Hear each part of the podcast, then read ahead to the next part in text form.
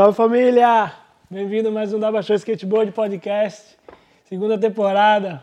Hoje aqui com Salve, Alex. Tibério é Ribas. tá? Não? É isso. É isso. Pô, Antes de Salve, começar aí, rapaziada. fala mesmo, ó, fica à vontade, vai. É, Tava tamo aí, tímido pô. agora, mas agora aí começou a saltar. Vai, bichão, fala mesmo. é isso, pô. Prazer enorme que tá aqui. Sem, sem palavras mesmo. Esses últimos quatro meses aqui em Barcelona. Aguenta pô, coração. foi bem-vindo aí por todos. Fiz amigos aí, acredito, pra vida toda. Muito skate vai rolar ainda. Aguenta Sem coração. palavras, né, É isso pô? mesmo. Emoção toma conta, né? é- fica até. Terceira vez. Pô,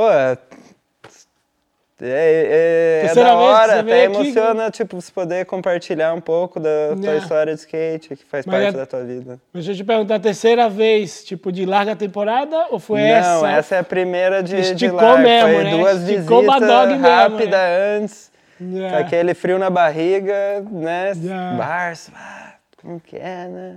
Agora aguenta coração que a gente vai agora, chegar lá. Agora hein? a gente tá em casa. Então, rapaziada, antes de começar mais um episódio, eu queria agradecer aí os nossos colaboradores, nossos amigos, patrocinadores, certo?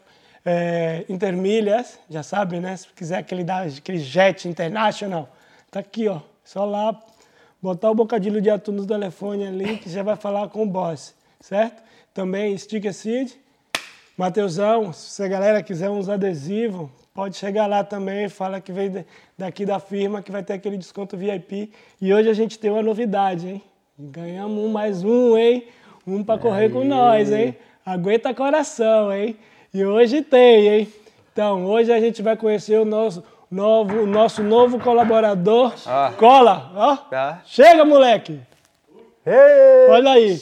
Então, rapaziada, Aí a galera de Barcelona. É só pra galera de Barcelona, hein? Entendeu? Lugar. É só pra galera de Barcelona, certo? Alex. Obrigado, Fezão, coxinha do pai, que tá com nós Beleza? agora, Rapaziada, certo? obrigado pelo espaço aí. Tamo junto. Fechando, fechando com Vou correr que nós. eu tenho outra entrega aí, É, valeu. Porra, é o isso aí, corre, entendeu? valeu, Ó, valeu, atividade valeu. total. Nossa. Ó, coxinha Olha do isso. pai. Entrega imediata, Centro Barcelona. É só chegar no direct, tá aqui mesmo. ó. Pode chegar lá, Nossa. fala com o Fê, que a entrega VIP, o bagulho, ó, não é de mentira não, hein? Ó, ó fumaça. Ave Maria! e é de verdade, aproveitando o enganche. Isso aqui é Romeu e isso, Julieta, né? né? Valendo ressaltar Nossa. isso, porque o que, que acontece? No Brasil é sempre aquela tradição, né? Coxinha, frango, só que aqui o bagulho é VIP, o bagulho é desbloqueado, o bagulho é Romeu e Julieta, o bagulho é vegano, Aí, o bagulho é, é de, de, de beterraba, aqui, ó, vegetariano beterraba. e tudo mais, certo? A única coxinha brasileira, europeia, Hum. bocadilho de atum, vegana, tá aqui e tá com nós, certo? Coxinha do pai, obrigado. E agora eu vou provar, ver se tá aprovada. Tá demais. Hum. Não, ainda vou falar. Deve ser a melhor da Espanha, hein? Não só de Barcelona. Pô, tá Irmão. aqui, né? Pode ter certeza. Só o fato de um cara fazer uma coxinha, Romeu e Julieta, esse cara tá além. Se contar a vegana, vegetariana, é para todos os sabores, todos os tamanhos, várias idades, entendeu? Vários sabores, colores e tudo mais. Vá, chega de merchandising! É isso. Levantou. que agora mundo. começa a brincadeira, vá. Tô. Deixar aqui do ladinho. Vá, Não fica tímido não, cara. Um brinde. Saúde. Um brinde para nós, guerreiro. Obrigado aí. Tibério, por compartilhar aí Obrigado. um pouco sua trajetória no skateboard e trajetória de vida. Obrigado você, né? Como falei, um prazer enorme e sem E é palavras isso. aí. Vocês Ah, vocês são ídolos, Alex, né? Todos os amigos do Fer aí. Tem, tem mais amigos juntos, a gente vai falar, né? Vamos, vamos, né? Mas antes, agora aguenta um pouco aqui. Barcelona emociona mesmo, mas skateboard, né, velho? Você, primeiramente, da onde você é, mano? Então, vamos voltar lá atrás. né? É? Tibério Ribas, sou paranaense, de Guarapuava. Bem no centro do Paraná, cidade fala no terceiro planalto, frio, bem frio. Eu né, vivi lá até os 13, por aí. Eu acho que era em 2002. A minha mãe já estava trabalhando ali na área de Curitiba, mas eh, eu e meu irmão, a gente vivia com meu pai lá e a gente se via finais de semana com a minha mãe. Meu pai ia buscar sempre ela. Nessa época eu já estava andando skate há uns anos. Eu comecei a andar ali, eu devia ter uns 7, 8, a começar a brincar com skate. Mas por influência aqui da, o meu irmão, ah, irmão. Meu irmão é 5 anos mais velho, acho yeah, que era yeah. 89, 90. Ele já ganhou um skate, ainda tubarão, mas assim, recordando pouco, era muito pequeno, mas ele recorda que já era um skate bom, de qualidade, que meu pai comprou em São Paulo. Yeah. Que era, assim, algo começando, talvez, nas cidades pequenas, ali no interior do Paraná.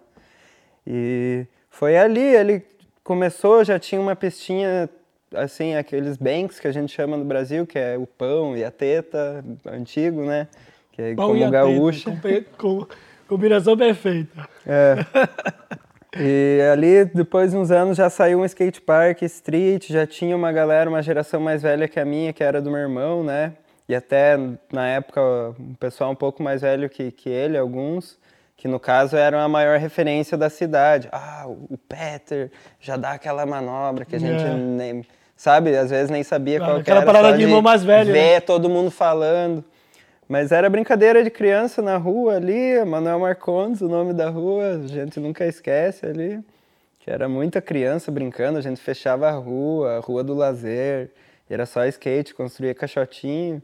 Isso que e eu foi te perguntar, ali... era naquele tempo de construir os bagulhos, né? Sim, tênis com cola e fita e ah, aquela invenção que todo skatista criança faz. Eu nem tinha skate, eu pegava do meu irmão a maioria dos dias, porque ele ia pra aula de manhã, eu ia à tarde. Aí de manhã eu andava, depois, né? Mas é, é foda, ele não gostava, às vezes deixava, rolava uma chantagem. Ah, mano. É. Aquela letra pequena, né? É, compartilhava com os amigos, até que eu lavei o carro várias vezes, assim, enchendo o saco ali, cinco reais, pra, foi depois de 94, porque já era real. E aí ele, pra, juntando de 5 em 5 para comprar um skate de um camarada que morava na frente da praça lá por 30 reais. Então eu lavei o carro seis vezes lá, cheguei na hora. Ah, saiu eu fácil. lembro. Era, eu acho que era um truque marra, rodinha next. Shape Só não fala que é Perfect Line Shape. Pô, mas esse tinha bastante na época. Era que nessa época aí Perfect Line bombava, mano. Pô, falavam que era, né? Era, era o mais cobiçado, assim. Yeah. O modo do Zik também era bem requisitado. Salve, Zik, seu monstro. Zikzira, aqueles é. cara. E aí, beleza. Então, mas seu irmão continuou andando de skate? Então, por um tempo meu irmão continuou andando, mas sabe, né, na, na, naquela época, assim, o skate eu acredito que era um pouco mais, assim, uma cultura um pouco mais agressiva, né? Hum. Vinha ali com punk, eh, uma chegada assim de, de a cultura do, do hip hop. Hum.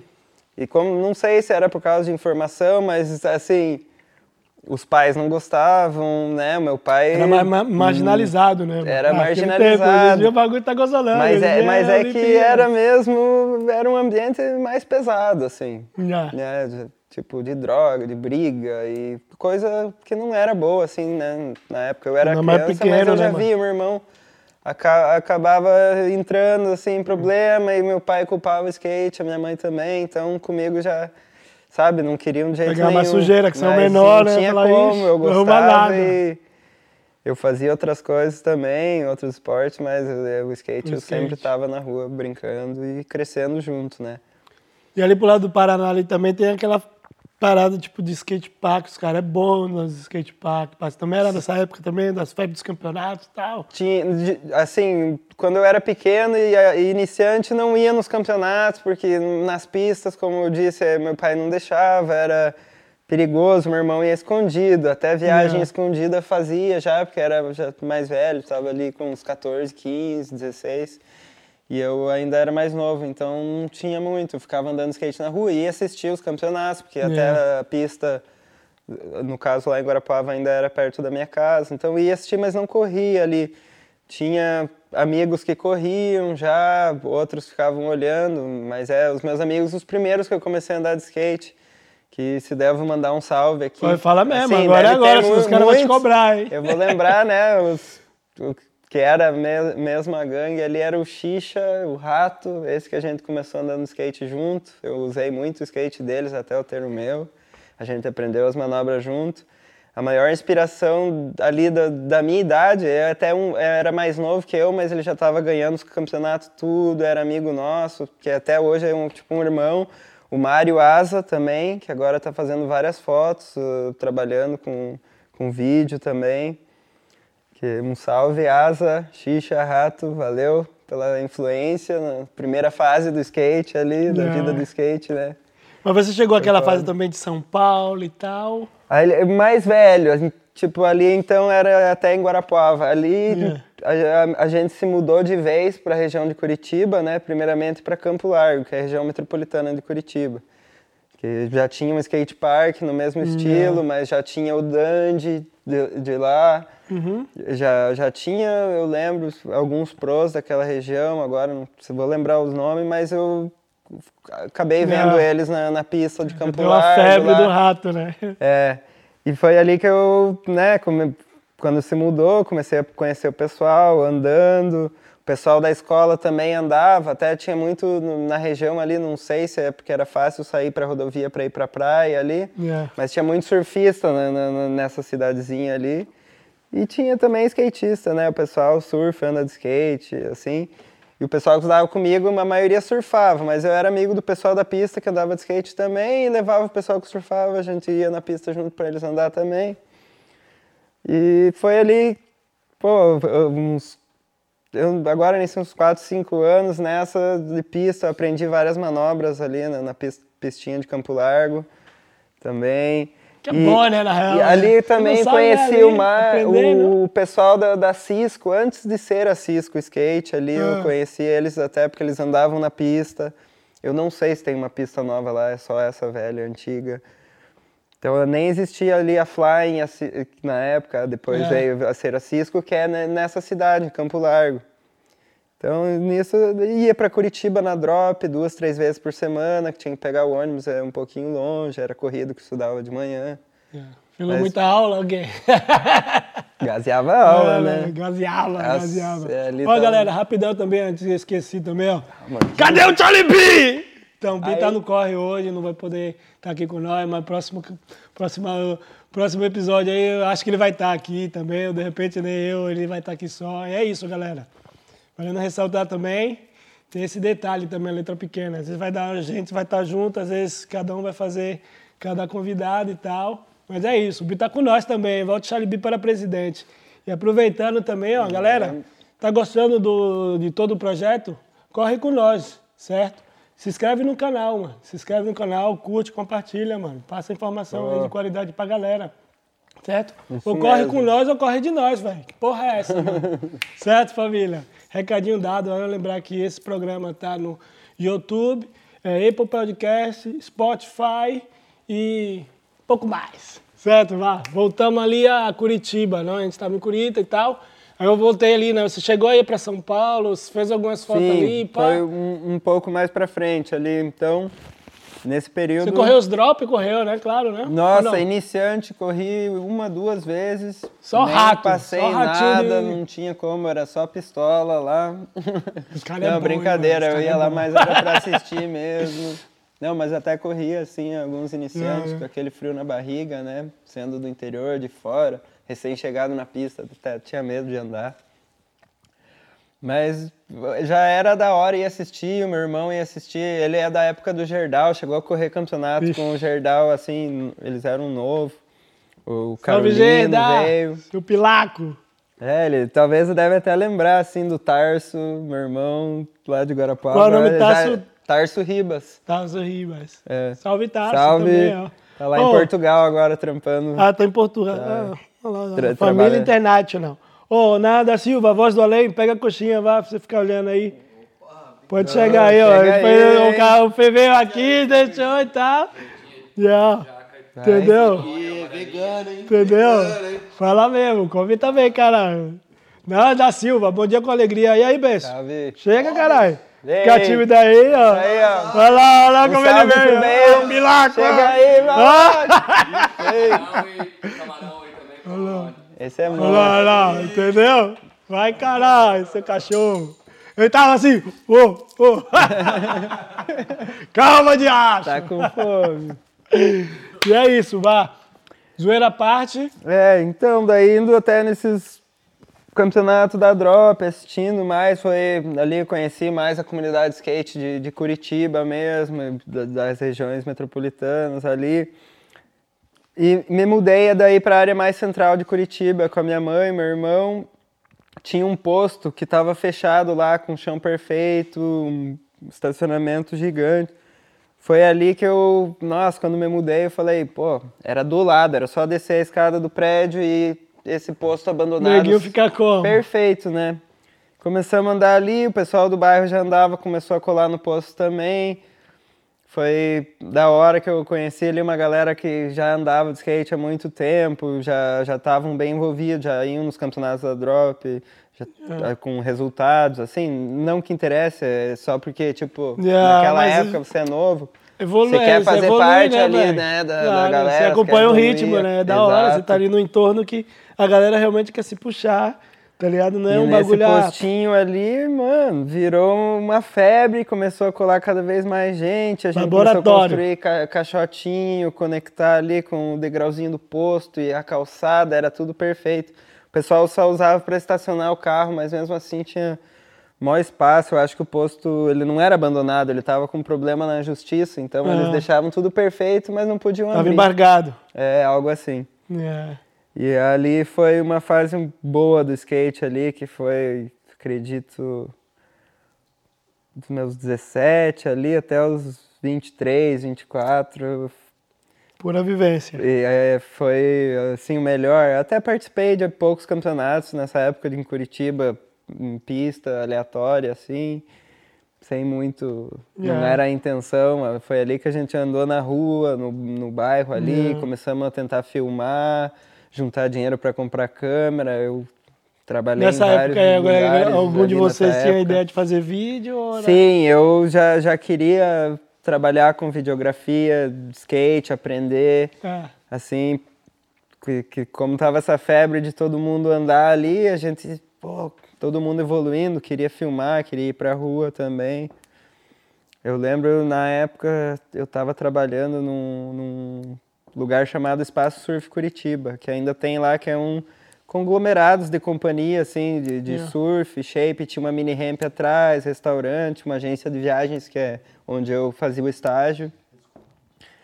E daí eu fui juntando dinheiro e comprei uma câmera, e a gente fez alguns clipezinhos ali no, no posto. Yeah. Foi Mas bem da hora, eu aprendi um vídeo, muita... tipo de tipo alguma vídeo ideia, longo, um projeto? não, era mais um na época coisinha de soltar no, no, Facebook, no YouTube, assim, umas ediçãozinhas. Yeah.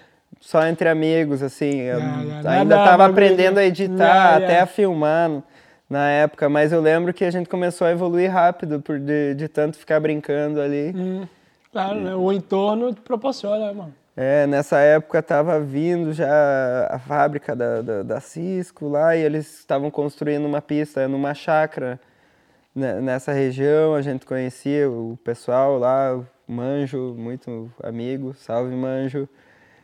E, então daí a gente começou às vezes a colar lá na Cisco andar também, já levava câmera, filmava alguma é, coisa. É, nesse tempo já era praça lá? Já, já, é, a ilha ia para frente, já estava indo em construção, já, já tinha uma primeira parte da, ah, da Cisco. Porque é uma chácara? É uma chácara onde era ah. a fábrica, então lá ah. atrás tinha uma área de churrasco, assim. Boa vivência. E fizeram uma primeira parte, uma, não é uma pista, uma plaza a mais. Uma e né, daí mais pra frente, que eu nem cheguei a conhecer, foi a segunda parte que veio, que tem um escadão. Que agora lá, aí, atual. É, Pode crer. mais atual. E ali, né, foi, conheci o pessoal também do, da Cisco, o, o, o Dani, Mordezinho, o, ah, o Mike já conhecia, né, também. E são essa época que empolgou mais para filmar, né? Yeah. E, digamos, a evolução pro skate 100%. Né? É, eu até cheguei a fazer um vídeo para eles uma época, assim, meio que foi na brincadeira, um, hum. como se assim, como se fosse um comercialzinho, a gente fez no Parque Barigui, eu, o Manjo, e ficou legal até, então daí depois eu até queria ter, é, tentar estudar um pouco, né? Então nessa época eu já estava fazendo ali faculdade de, de turismo, né? na época que eu andava skate no yeah. posto, no, começando primeiro, segundo ano, E... Mas por que turismo? Para conectar o não, skate porque... ou nada aqui mesmo? Não, nada. É porque, assim, queria... Tinha que dar... Na época não é que eu queria, né? Mas você termina o colégio, tem a pressão ali do, da família, yeah. de estudar alguma coisa eu não sabia nada, falei, ah, isso aqui deve ser mais legal. Um Posso viajar, mais, pelo menos andar de skate em vários colado. lugares. É, né? por isso, sabe? Pensava em viajar, mas não é nem isso, é levar os outros para viajar, daí é foda. é, mas aí no segundo ano eu até comecei a fazer um curso técnico de, de cinema, assim, para aprender a editar e, e tal. E nisso eu fui fazendo a universidade e o curso técnico de cinema. Chegou no último ano ali, pô, já já tava, nossa, de saco cheio, não sei, não, não tava sentindo, dei uma pausa, fiquei só andando skate e... Aí você estudou três anos e parou? Sim. Caralho, faltava um? Faltava um de cinema e dois ainda no de turismo. Ah, são três, caralho. É. E, Tem que gostar pô, mesmo. Já estava pensando em fazer uma viagem com toda a ideia do, do yeah. turismo ali, que eu vi que não ia ser o que eu pensava. Yeah. Turismo só no nome, né? Turista. É, não, mas eh, nessa época eu já tinha viajado até, mas é ali que foi a, a mudança na minha vida. Então, né, quando eu já já estava começando a filmar, é, adulto, né, pronto para viajar para fora. Mas quando eu era novo, que, que, nem como eu te falei, a gente se mudou de Guarapuava no interior para a região de Curitiba. Hum. A gente já estava se mudando, mas foi bem nessa época que o meu pai faleceu, entendeu? Hum. E daí ali, quando a gente se mudou para Campo Largo, depois de um tempo, meu pai deixou um dinheirinho guardado para mim, para meu irmão, para minha mãe. E eh, eu era de menor, não tinha, não poderia pegar o dinheiro, fazer alguma coisa. Eu decidi fazer uma viagem para fora. Foi experimental, nem lembrava. Lembrei. Hum. Que foi quando eu tinha uns 16 anos, eu fui para vim para Europa a primeira vez. Foi. Mas só tinha um... alguém aqui, mas por falta do skate? por mim mesmo. Foi de dois meses, um mês na Inglaterra, por que, um na mas França. Por quê? Ah, porque assim, eu tinha recém me mudado lá, tava fazendo amigos novos, meu pai tinha falecido, ele tinha deixado esse yeah, dinheiro. Meu irmão queria fazer uma outra coisa com o dinheiro, eu queria, não sei, fazer alguma outra coisa da minha vida não sabia, minha mãe deu a ideia de fazer um intercâmbio, mas na época do ano já estava meio tarde ali, não ia me encaixar. Acho que até tentamos para me encaixar numa escola na, na Califórnia lá, mas não, não deu ou não passou no visto e é. tal. E daí conseguiu de vir para a Europa, assim, só viajar. Foi? foi? um mês na Inglaterra, um mês na França, mais ou menos isso. Não, tipo, mas para desconectar desconectar. Eu trouxe meu skate, andei de skate. A maior parte do tempo eu passei sozinho, mas acabei conhecendo gente ali. Ah, que e no tempo você tinha 17? 16 até, era bem novinho, tá? Eu cheguei e tava só? perdido. Vim só, minha mãe teve que fazer uma autorização. Tipo, um bagulho de migração, sozinho. essas paradas. Na, na verdade, não... foi, foi bom, mano. Porque, tipo, eu cheguei no avião lá, a mulher... Ah, você tá sozinho, né? A gente tem aqui, precisa ver a tua autorização, blá, blá, blá. Eles já sabem Sim. que tem alguém no voo sozinho, eles têm que, tipo, ficar de olho. Yeah. E daí, como o voo tinha na primeira classe vazia, ela ah, pode sentar aqui. Ah, moleque, vagabundo primeira classe. vagabundo da sorte, aqui em qualquer lugar. lá pra frente, eu, né, tímido, pezinho ali, eu nem sabia. Ah, vou lá, né. Ah, real que eu fui de boa, tava todo mundo apertado. Nossa.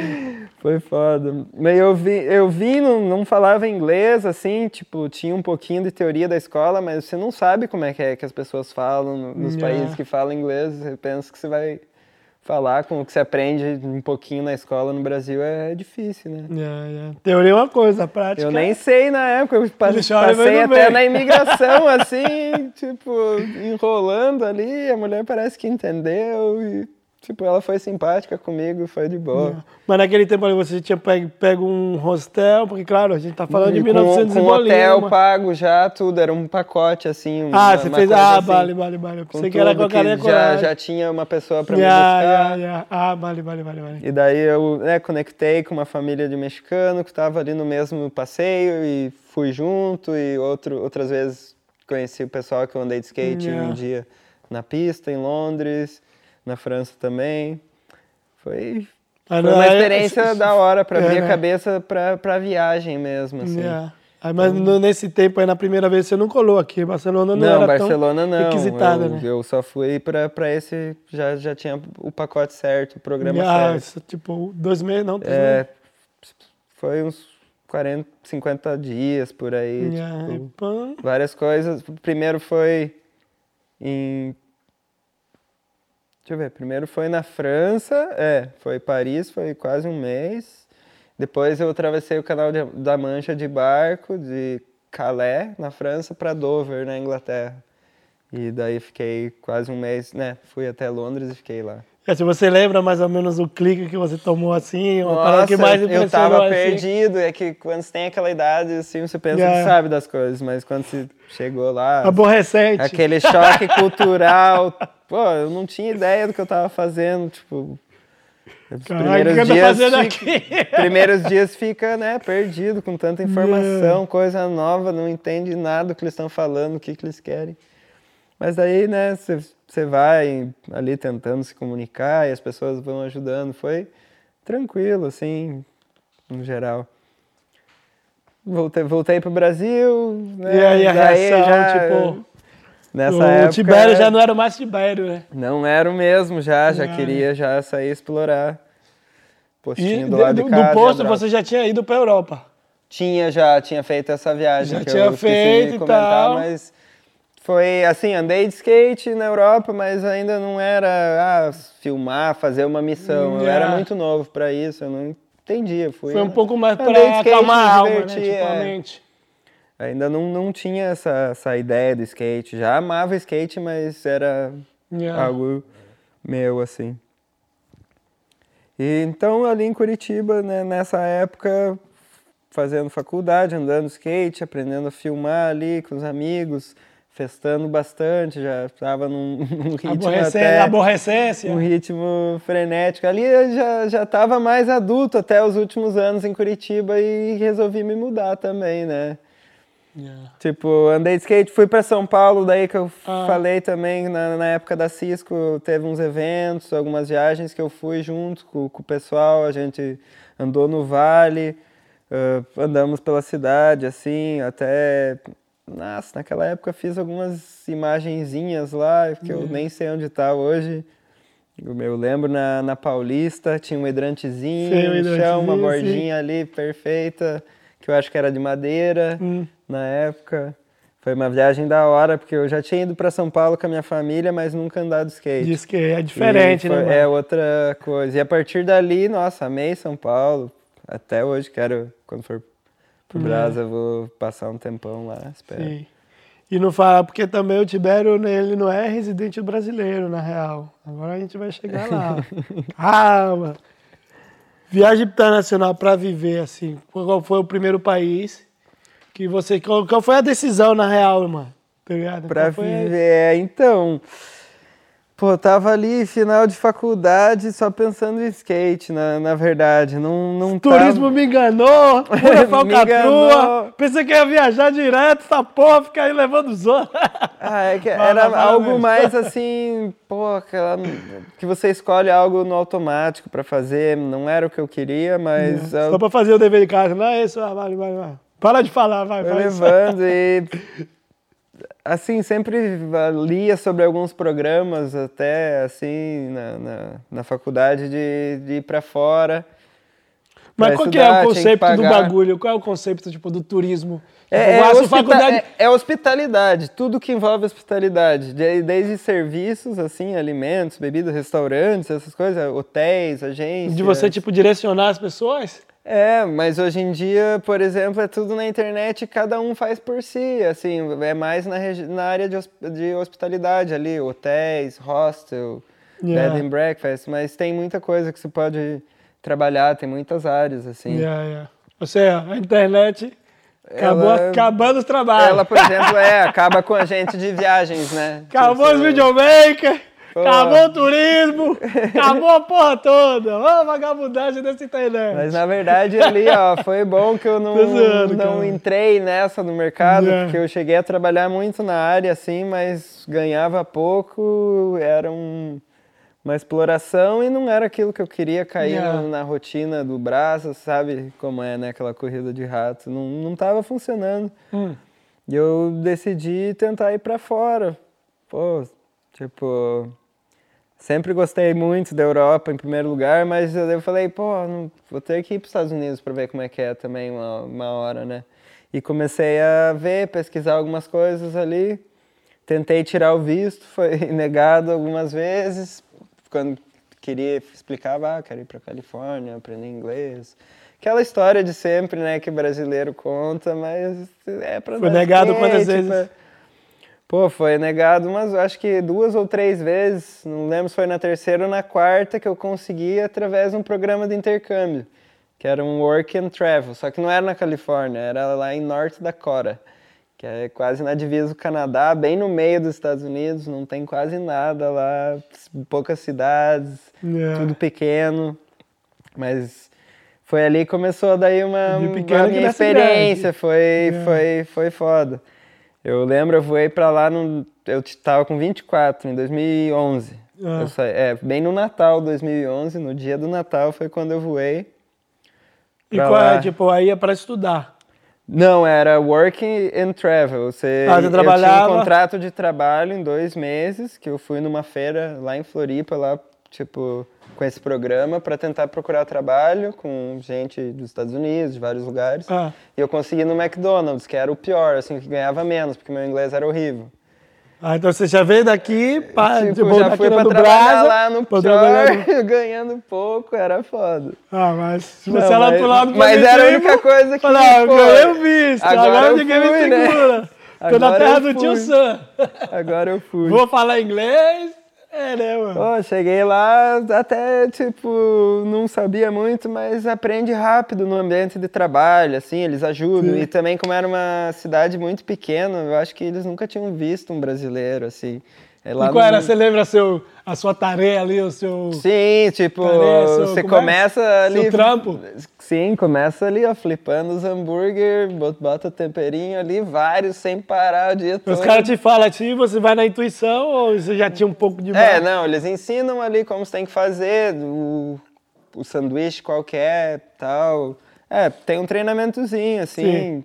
Mas aí os caras te davam hosp- hospitagem, né? Não, eu, Hospedagem. tipo, você, você vai assim com quase tudo certo. Daí, no caso, nesse período, antes de, de viajar, você vai falando, tentando alugar um quarto com uma pessoa que recebe, assim, Esse viajantes tipo de- de, de- intercâmbio.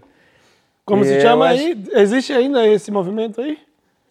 Ah, é, foi por uma companhia muito grande em Curitiba, é World Study o nome. Tipo, World- até Então se a galera quiser buscar agora, vai, pode vai encontrar. achar. Eu não quero fazer propaganda porque eu devo ter vários amigos que trabalham nessa área em outros, mas Não, é que não, eu não, tive mas- amigos que trabalharam Ah, lá. não, mas porque a ideia Mas também é passar essas, eu- in- eu essas fiz informações. com eles, tá assim, eu fiz com eles e foi legal, assim, é que eu não quero puxar saco, Ah, né? não, não, não Mas é é questão Word também, Study, é bem tá grande, ligado? Não é, tem no não é mundo isso, inteiro. porque ó, essa informação aí, às vezes, o que aconteceu com você? Você tomou kick-out três vezes, assim, os caras depois, não, não, não.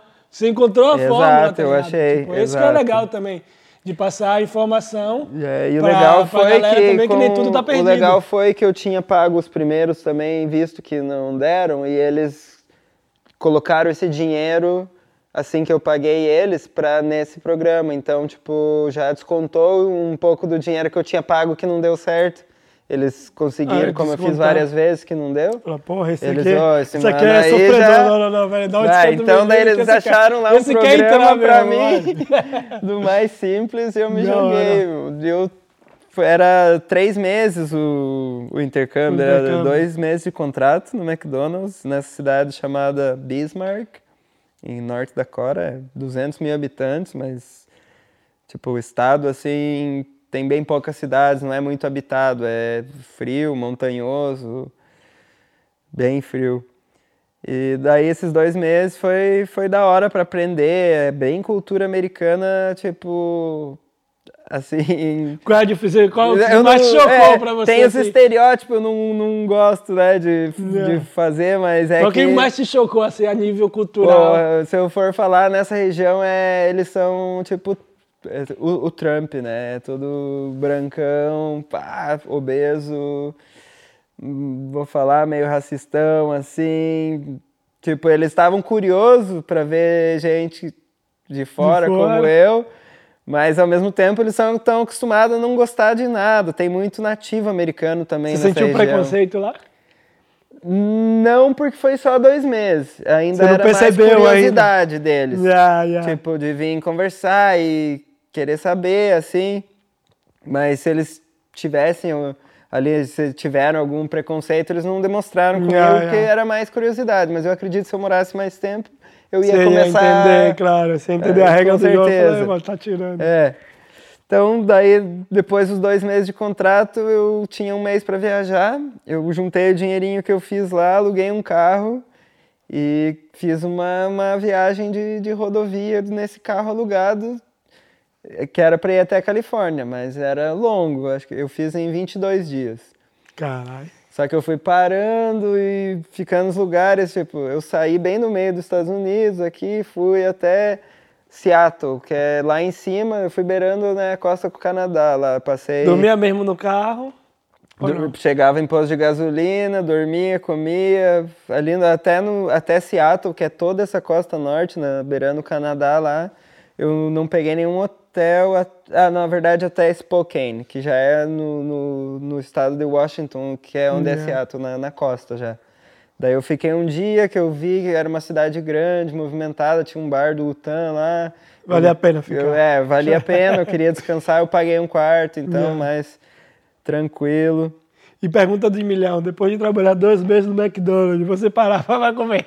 Não, não, nossa, pior que não, porque ô, Cara, lá é foda. Ô, todo dia os caras vinham, tinha que escolher o almoço, era só duas opções, que era uma saladinha daquela que é de, de acompanhamento, que era desse tamanho, uns alfacezinhos, tomate, ou um Big Mac. Eu falei, eu não vou ficar comendo isso todo dia, que não vai dar não certo, vai né? virar. Eu, ô, chegou, eu nem comia os negócios lá quase. Vou te falar, ficar o dia inteiro cozinhando e vendo da- como que é ali, congelado, quando o caminhão chega e descarregar. E nem dava vontade mais. Yeah. Teve uma época, no segundo mês, eu trabalhei à noite, né, que dava para fechar. E daí, quando tá fechando, cada funcionário pode fazer o que quiser para comer e levar. Então a gente inventava os nossos sanduíches, botava de tudo, né? Fazia aquelas misturas, levava Yeah. uns três, quatro para casa já. Yeah. E hoje em Né? dia, vamos ali no Mac? Não, não. Nem, Prefiro a coxinha nem, do pai, né? precisa, a Essa coxinha do pai tá aí, Prefiro a né? coxinha do pai, valeu mas essa aqui é de deixa- bacalhau. Coxinha do pai Muito é boa. Essa aqui Tá é de demais. camarão. Certo? camarão. Bah, Pô, a que é. eu comi ali era de massa de beterraba com milho verde. É porque você é vegetariano, Eu, né? é, eu sou vegetariano já há quase nove anos. E. pô, Ah, vale a como é? pena. Na próxima que eu vou, vou experimentar é de carne de jaca, né? Vai chegar, vai chegar, vai. ó. Coxinha do pai. Sim. E aí, pai?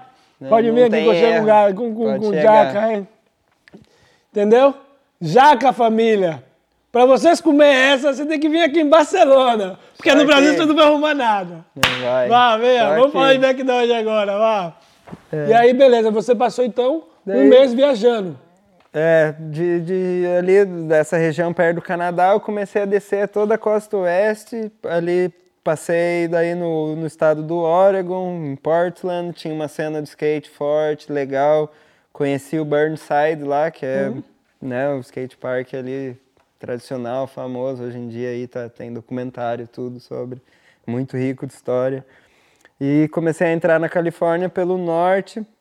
Ali quando você entra é a região das plantações de, de marihuana, né? Ali as fazendas, tem cidades... Você que- trampou também lá? Como é que fala? Trampei, mas Tre- isso já foi não? bem depois. É o Streaming, não? trimming. Streaming, como se chama? Trimming, que é o, é o podando ali.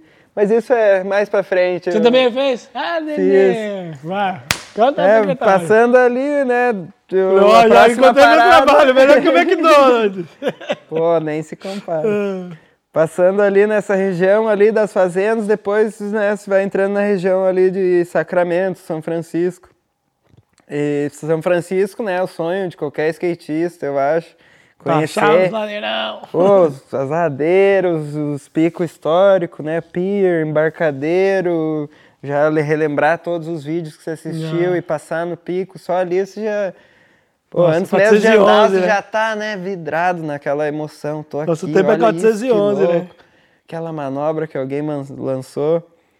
Foi uma experiência incrível ali, só que como eu ainda tinha uns dias, um pouquinho de dinheiro, eu falei, ah, eu fiz tudo esse trajeto, eu não vou parar aqui no norte da Califórnia, eu só entrei agora aqui São Francisco. Eu pensei, eu vou até lá embaixo, até o México.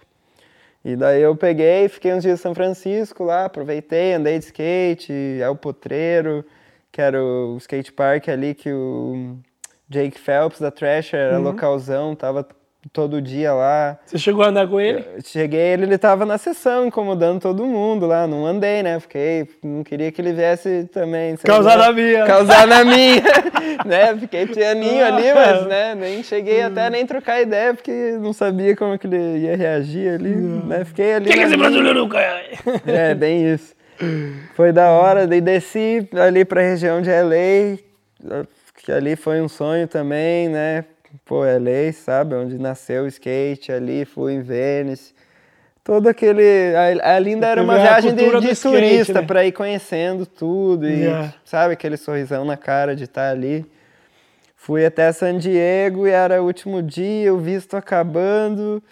Chegou em San Diego, ali fronteira com o México, tinha duas amigas da, que fizeram faculdade comigo e uma delas também morava perto do- da minha casa, a gente se conhecia, amigas mesmo, assim. E estavam lá em San Diego trabalhando já, vivendo benzão, assim. Acabou que eu, eu nem sabia que elas estavam lá. Soube durante essa viagem e acabei encontrando elas. E ali, pô, ah, tem um amigo que tem um hostel. e O dono era brasileiro. Eu cheguei fazia um mês que ele tinha aberto o hostel. Ele, ah, tô precisando de alguém para ficar. Ixi. Troco por hospedagem. Ai, ai, Falei, ai. ai, o ai, vagabundo fica Tinha- como? eu, eu visto em dois dias para vencer. Ah, não, não tenho passagem, não tenho dinheiro. Não, o destino. Ô, sério, no, eu cheguei, isso era num, num domingo. Na segunda de manhã eu já ia começar ali na limpeza do hostel, quatro horas em troca de hospedagem. Na terça, eu consegui um trabalho no restaurante ali numa esquina embaixo, assim. Só que desse era pago mesmo. Entendeu? Porque, nossa, o meu visto, tipo, venceu, mas eu tinha o Social Security, que é o seguro social. Como eu trabalhei legal no McDonald's com um Ah. contrato, valia ainda dois meses. E eu fui Mas lá. você e recebia do governo? Recebia, né? Pagava ah, o imposto, vagabundo recebia. vai ficar como? Fui lá nesse restaurante que queria me contratar com esses dois meses do seguro social ali, o número que eu Tá tinha. tendo, tá tendo. Bom, era um restaurante ali, um dos principais, assim, nessa rua da praia ali de Pacific Beach, em San Diego, que era, hoje em dia, uma balada enorme ali, principal, mas na época já era um restaurante foda onde todo mundo queria trabalhar, porque era um ambiente completamente americano, todos os garçons eram americanos e eu trabalhando como se fosse legal. Mas o meu visto já tinha vencido, só o meu seguro social estava legal ali, né? E eu recebendo, minhas brasileiro, amigas né? que me estavam lá, me botaram no hostel onde eu morava e trabalhava também. Mas, nossa, como você conseguiu esse trabalho? Porque elas, tipo, já era melhor do que Yeah. todo mundo ali. Deu, pô, cheguei trocando ideia com o cara e tal. Daí fiquei ali trabalhando uns três meses e morando Então no você já hostel. tinha perdido a passagem, você já tinha decidido Já tinha ficar. ficado, decidi ficar. Falei pro dono do hostel, ele perguntou quando tava chegando o dia ali, eu, "Va- vai ficar? Falei, já fiquei. Já tava, já tinha conseguido um trabalho remunerado, um trabalho que eu trocava em Então troca você tinha dois trabalhos. É. E já ali tava bem localizado na praia, numa comunidade ali de Pacific Beach em San Não, não, Diego. e ano? Foi em 2012, daí porque eu fui 2012. no Natal em 2011, trabalhei até fevereiro, março no McDonald's e fiz Já essa foi- trip. Já. Então foi 2012, ali por abril, mais ou menos, começou esse processo ali, Sim. se encaixar em San Diego e Pacific Beach é lotado de brasileiro, a comunidade é enorme de brasileiro na praia. É onde tem as pedrinhas na praia que o Wes Kramer tá sempre andando nos vídeos da Skate Mafia, que é só uma pedra no chão, Ah, ele dá sim, uns sim. wall, vários É, tricks é. ali. É bem ali, o, até o hostel ali, bem naquela esquina. Então, é, fui me adaptando, aprendendo inglês, tudo ali, em contato com gente do mundo inteiro nesse hostel. Foi ali que eu aprendi, né? Mas ali, até- depois dos dois meses que era do, da Seguridade Social, É, então, aí tive que parar o trabalho. Ele Ah, me aí acabou a falou, "Ah, Não Gasolândia." dá mais, porque o teu seguro não, não tava batendo já lá mais. De seguro é inseguro. Aí eu falei, ah, tudo bem, obrigado pela oportunidade e até a próxima. Se quiser me pagar por debaixo do pano, eu aceito, eu preciso. Yeah, yeah. Aí não deu, mas é, o cara ficou meu amigo, assim, ali que me contratou. Você continuou época- lá no, no hostel. No hostel eu tava morando lá, então eu tive que daí procurar outros trabalhos que me pagassem ali. Mas nos Estados Unidos, quando você não tem documento, assim, o trabalho não, não é tão difícil. Outras coisas são mais difíceis, porque eles, eles Tipo? gostam de gente que trabalha forte, normalmente sem documento a pessoa tá precisando, ela vai fazer qualquer coisa. Yeah. Eu- Mas tipo, quando que você fala que não é em outras coisas? Aqui Ah, para alugar um apartamento, assim, para Ah, você é aspecto- muito difícil, por exemplo. Abrir conta em banco, essas coisas não é. Lá com qual- eles querem como se fosse vender, né? Mas para alugar, assim, comprar carro, essas coisas. Tipo, Pra alugar lá, você lembra quais eram os requisitos, mais ou menos? É, o primeiro é o dinheiro, você tem que ter ali uns três meses de aluguel, é, contrato de trabalho, uma conta no banco ali longa já. E, tipo, cara, você já tá aqui há três ou quatro meses? Quatro meses. Quatro meses. Então você mais ou menos entendeu, assim, como Eu funciona. achei até parecido, assim, um pouco. É, a, a questão de imigração aqui, assim. Tipo, é igual... As- os caras o mais- sistema, assim, tipo, ele, é- o- aqui na Espanha facilita mais até, eu acho, do que pessoa? Fazer o processo de imigração. Porque lá não tem como, se não como você fazer sem casar, só indo morar lá e passar um tempo lá, você não consegue virar cidadão. Tem mexicano de 40 anos vivendo lá que ainda é ilegal. Porque o tempo de vida não Não é dá, não dá papel. E aqui parece que dá, né? Não sei. Yeah. Você mora aqui Caralho. 10 anos e. Sim, Lá não, um lá arraigo, então né, lá arraigo é o social. casamento, essas coisas que, que fazem. Ah, mas imigrante faz tudo que é coisa, é sobrevivência, né? Yeah. Então isso aí, pra arrumar trabalho, Não era difícil, porque eles querem pagar menos lá, então paga menos que pagaria para um funcionário normal, não, não querem pagar impostos sobre o Ah, funcionário, não então essa aluno, respo- é, responsabilizar eles pelo, contratam. pelo, pelo trabalhador. Eu, nossa, no- na vida nos Estados Unidos lá, nos anos que eu passei, desde desse começo foi o mais difícil porque era adaptação. Então, o inglês ainda não está tão bom, você ainda não, não, não aprendeu o estilo de vida certo, a cultura. Você está se adaptando e procurar trabalho, normalmente você vai nos brasileiros antes, né? Brasileiro que tem empresa, ah, aquela pizzaria o dono é brasileiro. Ah, a empresa ali da, da frente, é... o cara gosta de brasileiro. E você vai, no boca a se boca. Eu trabalhando no hostel, então eu já deu até um crédito que o pessoal de outras companhias, amigo dono, do dono do hostel, já via ali que eu estava na correria e já também sempre ajudou. Eu trabalhei pro vizinho lá que lavava carpete, a gente ia de van lavando, lavando carpete nas casas, igreja, em vários lugares. E ganhava bastante gorjeta, ele era o dono da empresa e me dava as gorjetas que ele ganhava, às vezes Porque lá é 60, 100 cultural, né? dólares por É dia. cultural, né? Pagar propina, né? Muito, Propina muito. não, né? É, é muito né? mais do que gasta, às vezes eles pagam. Tipo, as- teve vezes que o pessoal, eu trabalhava daí depois numa pizzaria de um brasileiro. E lá eu trabalhava bastante, mas já estava numa época que eu estava ganhando bem. E os caras davam muita gorjeta. Daí chegava o pessoal bêbado, era frente de balada, assim. Ah, se eu, se eu der 20 de gorjeta, você também tem que dar, você também tem que dar, num grupo grande. Todo mundo. Trabalhador 20 fica como? Quinta-feira, eu sozinho paga, lá, servindo fatia de aqui. pizza, eu olhava o balde assim, só de 20, tá, tá, 350, 400 pila, eu, nossa, Caralho. tipo, salvou, dia? né? Pô, tinha vezes que dava 400, assim, ó, era foda. Lá- Se lá- essa moda pega aqui, daí Se essa tá moda bem. pega aqui, aqui tá bom, hein? não sei, mas lá, lá é parte do salário a gorjeta, né? De, de, assim, coisa de restaurante é normal isso. Hum. Que vem assim, não sei, eu li alguma coisa que vem da cultura do. Na época do- das guerras, que eles foram. Hum. As mulheres tinham. Os homens estavam na guerra, as mulheres tinham que arrumar um trabalho mais cedo. Nos Estados Unidos, elas iam ser garçonete dos lugares. Só que os, os negócios, como está em guerra, o país tem crise, não tem muito dinheiro, eles têm que pagar pagar é, essas garçonetes, essas mulheres trabalhando, deles pagavam só com gorjeta, assim. E daí que vem essa cultura de dar gorjeta. Então dar. lá o trabalho de garçom, de mesa, a gorjeta é parte do salário, assim. Tipo, você ganha, Sim, então lá. se você vai lá... Se o salário já é alto, já é o suficiente para viver. mil Por exemplo, se eu for lá consumir, eu tenho que dar sim ou sim? Algo. Hum, se você É não dá, obrigatório? é um pouco assim, é, como é que fala? É, não é muito legal, é um pouco falta de educação lá, assim. Caralho. Tipo, você não dá pelo menos um dólar. É normal. você essa moda pega aqui, ô meu pai! É. Caralho. É, mas você vai aprendendo com isso e eu aprendi. Antes eu não dava, né? Trabalhei suada ali, eu, tipo... Mas você começa até a ficar com vergonha, às vezes, que a pessoa te tratou mal bem, você sabe Yeah. que é cultural e você acaba, pô, não vou dar. Você vai ganhar também de volta, então é Yeah. normal. E é, era isso, era skate e trampo Ah, sem mas aí parar. você no começo ficou- até não tinha muito skate, vou te falar, era só o corre mesmo pra de, me de trabalhar. né, estabilizar. E Mas, depois de pô. quanto tempo assim que as coisas, tipo, porra, agora eu vou dar uma.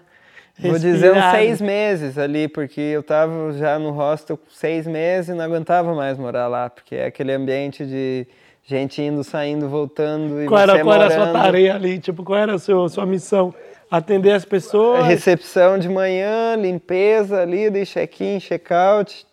Tinha outras pouco de pessoas- tudo. Um pouco de tudo, é. Mas o viver, aquela que era foda. Quando eu não tava trabalhando e não tava na rua, eu vivia lá, então eu queria uma privacidade, mas não, Não tem, existia. porque era a pessoa no Yeah. quarto a todo momento. Daí a pessoa, ô, você pode. Como que faz isso?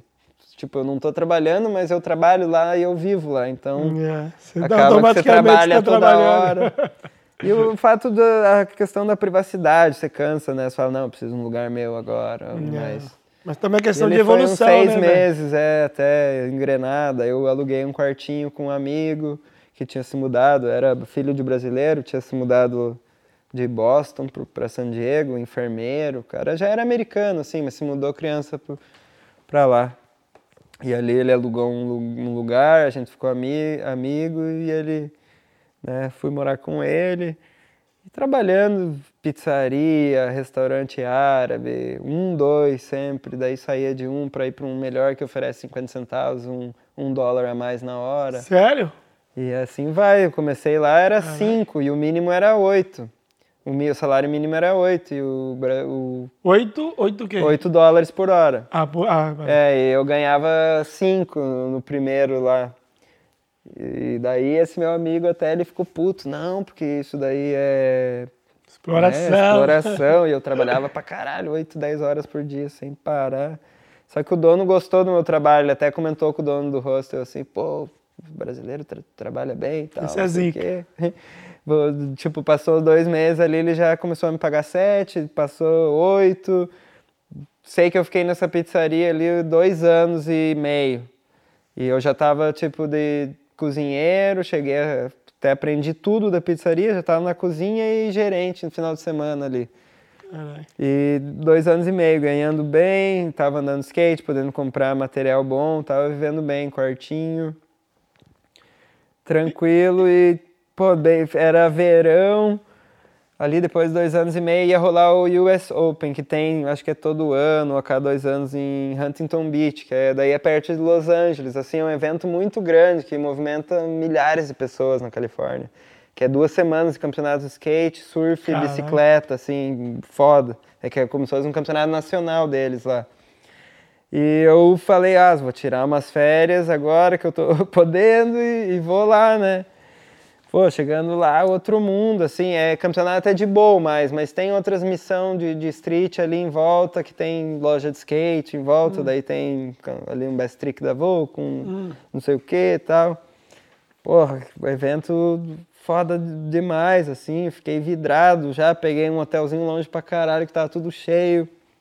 Mas ali naquela empolgação de viver algo novo, assistindo os campeonatos de boa ali, pro, bagulho insano. E nisso conheci, conheci um pessoal e conheci o Aaron Johnson, que é um pro lá de Long Beach. Que virou amigão, assim, meu. Foda, ele tava. Ele estava ainda pi- pintando a pista. Eu cheguei um dia antes de começar o evento, de tão fissura que eu tava. Ficar as duas semanas lá, acampar na praia, qualquer Caralho, coisa seja. semanas, Acompanhar a menina, é, e, pô, os caras ainda pintando o parque e tal, e tava só ele na pista ali brincando. Eu cheguei a assistir assim, tal, tava ali, ele chegou do meu lado, começou a trocar ideia. Daí os caras tiraram ele da pista, ele falou: "Ah, vamos lá em casa, eu moro em Long Beach, que é bem do lado de Huntington Beach ali. Você vai pela praia dirigindo, ele: "Ah, vamos lá." fumar, não sei o quê, pá, tomar uma cerveja, conhecer o Cherry Park. Eu falei, nossa, vamos já. Louco, como já não, entrei né? no carro dele e fomos. O cara virou um amigão. Passei essas duas semanas com ele. Daí A namorada dele vivia em Huntington Beach, a gente fez festas ali, duas semanas, uma loucura. Sei que eu falei, pô, eu moraria aqui com vocês, tô com a empolgação. Não, fica aí, não sei o quê. E eu fui não ficando. fala assim com o Parica. Liguei pro meu chefe da pizzaria e olha, eu acho que Já vou não ficar tô mais mais um pizza. pouco. acho que eu vou ficar mais um pouco. Foi ficando, tipo, acho que deu ali uns dois meses, eu... Você decidiu mesmo, você não voltou já. É, eu já- fiquei uns dois meses ali juntando com o evento só de festa e... Emocionou. vive- é, vivendo com eles ali. A emoção E tomou conta. era, uma- era que era bom, assim, é muito Yeah. bonito o lugar, os melhores picos skate, você já, já tava ali, né, bem dizer, é um sonho, tipo, Cara, pô, tô aqui, vivendo né? na Califa, andando skate, daí vira amigo de pro que tá te levando em todos os picos, daí ele ia fazer foto, me levava junto, já tava ali o fotógrafo, tipo, quietinho ali no canto, vendo os caras trabalhar mesmo, foda. Então, não, não queria clique, né? deixar aquilo Já, se já. perder, putz, voltar a trabalhar ou viver o sonho. Falei, vou tentar viver o sonho, vou ficar. E ali rolou a ideia, tipo, de uma amiga de eu tentar casar com essa amiga e morar lá e pagar ela para pegar o papel e tal. Essa E- é uma e- história foda. Eu fui para San Diego, busquei as minhas coisas e me mudei para Huntington Beach, do, pro apartamento delas, no caso as duas meninas, uma era namorada do, do Aaron, do AJ, e a outra era amiga que morava junto, que queria casar comigo, né, fazer um dinheiro e eu ganhei Juntar o papel. agradável, É. né? O convidado não sai E caro. aí nisso a gente começou a fazer o processo ali, se mudamos no mesmo condomínio para outro apartamento. Então daí estava eu e ela e, e a outra sim. amiga juntou com outros amigos lá. Daí a gente viveu um ano junto, eu pagando aluguel, gastando uma grana ali Você procurando. não tinha nada. Não, não, é, eu tinha guardado da Não, não, mas você não tinha- nada com ela. Não, não tinha nada. Não, era Você foi ficou um ano com ela sem fazer não tem nada? foi ne- negócio mesmo, assim. Ah, negócio é negócio. Tipo, preciso é, disso. não, vou te falar, na metade, assim, do, do processo, ela já até pensava em levar a sério aquilo, assim, tal. Não sei, ela, ela queria... É. Ela ia ficar suave, eu acho, mas só que eu não queria. É. Eu queria, meu negócio era sério, era o papel mesmo. Não quero te enganar, né? Eu quero meu corre. É, e, nossa, ficou nessa de um ano... pô, Mas qual seria o processo? Você tinha que morar um ano pra depois pedir pra casar? Não, não, a gente casou. Ah, vocês foi, ah, um casaram. Ano foi que morei junto com ela, até Ah, sair. porque lá, no caso, se você quiser casar, tipo, não precisa de de estar morando junto, Não, é não. diferente. Não precisa, mas se você, no caso, quando tem o processo imigratório, eles vão fazer entrevista na tua casa. Pra saber se vocês moram Eles junto. fazem, a- assim, uma investigação para ver se é verdadeiro. Hum. Mas mesmo assim, as pessoas fazem, só que é cada vez mais difícil, né? de Fazer Hum. um processo... Ela assim, cobrou né? caro? Pô, foi... hum, Deu a bica? É a bica, foi, foi o quê? Falo? Fala mesmo, ué. É. 10 Olha, mil? 11 mil dólares. Porra! Mas, mas eu gastei mais, porque você, acaba gastando muito mais, né, na brincadeira. Nossa. Mas valeu a pena, Foi. pelo menos. né? Mais ou menos, mais ou menos. Não valeu, não. Foi, Essa cara aí não Não, eu não aconselho, não, não. Não aconselho, não. É. Ai, cara. Pô, é foda nisso. Se você acha uma namorada assim, e casa e pega normal, aí tudo bem. Esse processo é, é foda, pode cair, você gasta uma grana, pode ser roubado. As coisas não Caraca. dão certo, não é muito fácil, não. É, É. caralho. Depois de. Mas aí, no caso você pegou o Green Pass, ou não? Não, era para pegar o green card, eu tava no processo. Aí não tava dando certo para pagar Ah, as mas você não contas. chegou a terminar o processo? Não, não cheguei, eu até Ai, ia chegar carai. lá. ia chegar Nossa, lá. Sério, pai? Não, não deu, meu, tipo, não cheguei a pegar o permanente. Mas por, tipo, por que motivo você não... Tava dando certo da gente morar junto e eu pagar ela atrito. e ela ficava se enrolando pra terminar o processo. e Eu queria... Mas qual seria, tipo, tipo Eu a base, que- assim, eu- é tipo, que ó, isso, isso, isso. Tem que esperar um Você tempo, lembra? você não pode aplicar logo depois do casamento. Tinha que Ah. esperar no mínimo uns seis meses, assim. Ah, para você aplicar pro, pro papel. De- nesse- depois de seis meses, você entra com toda a documentação tal, faz... Eles têm que vir fazer a tua entrevista para ver se o casamento é real, pra- Ah. é, sei Um lá, um processo. processo demorado, assim. ah. E nesse todo tempo a gente já não estava conseguindo conviver junto, eu já tinha gasto uma grana, não tinha papel e nada. Mas porque ela dava trabalho?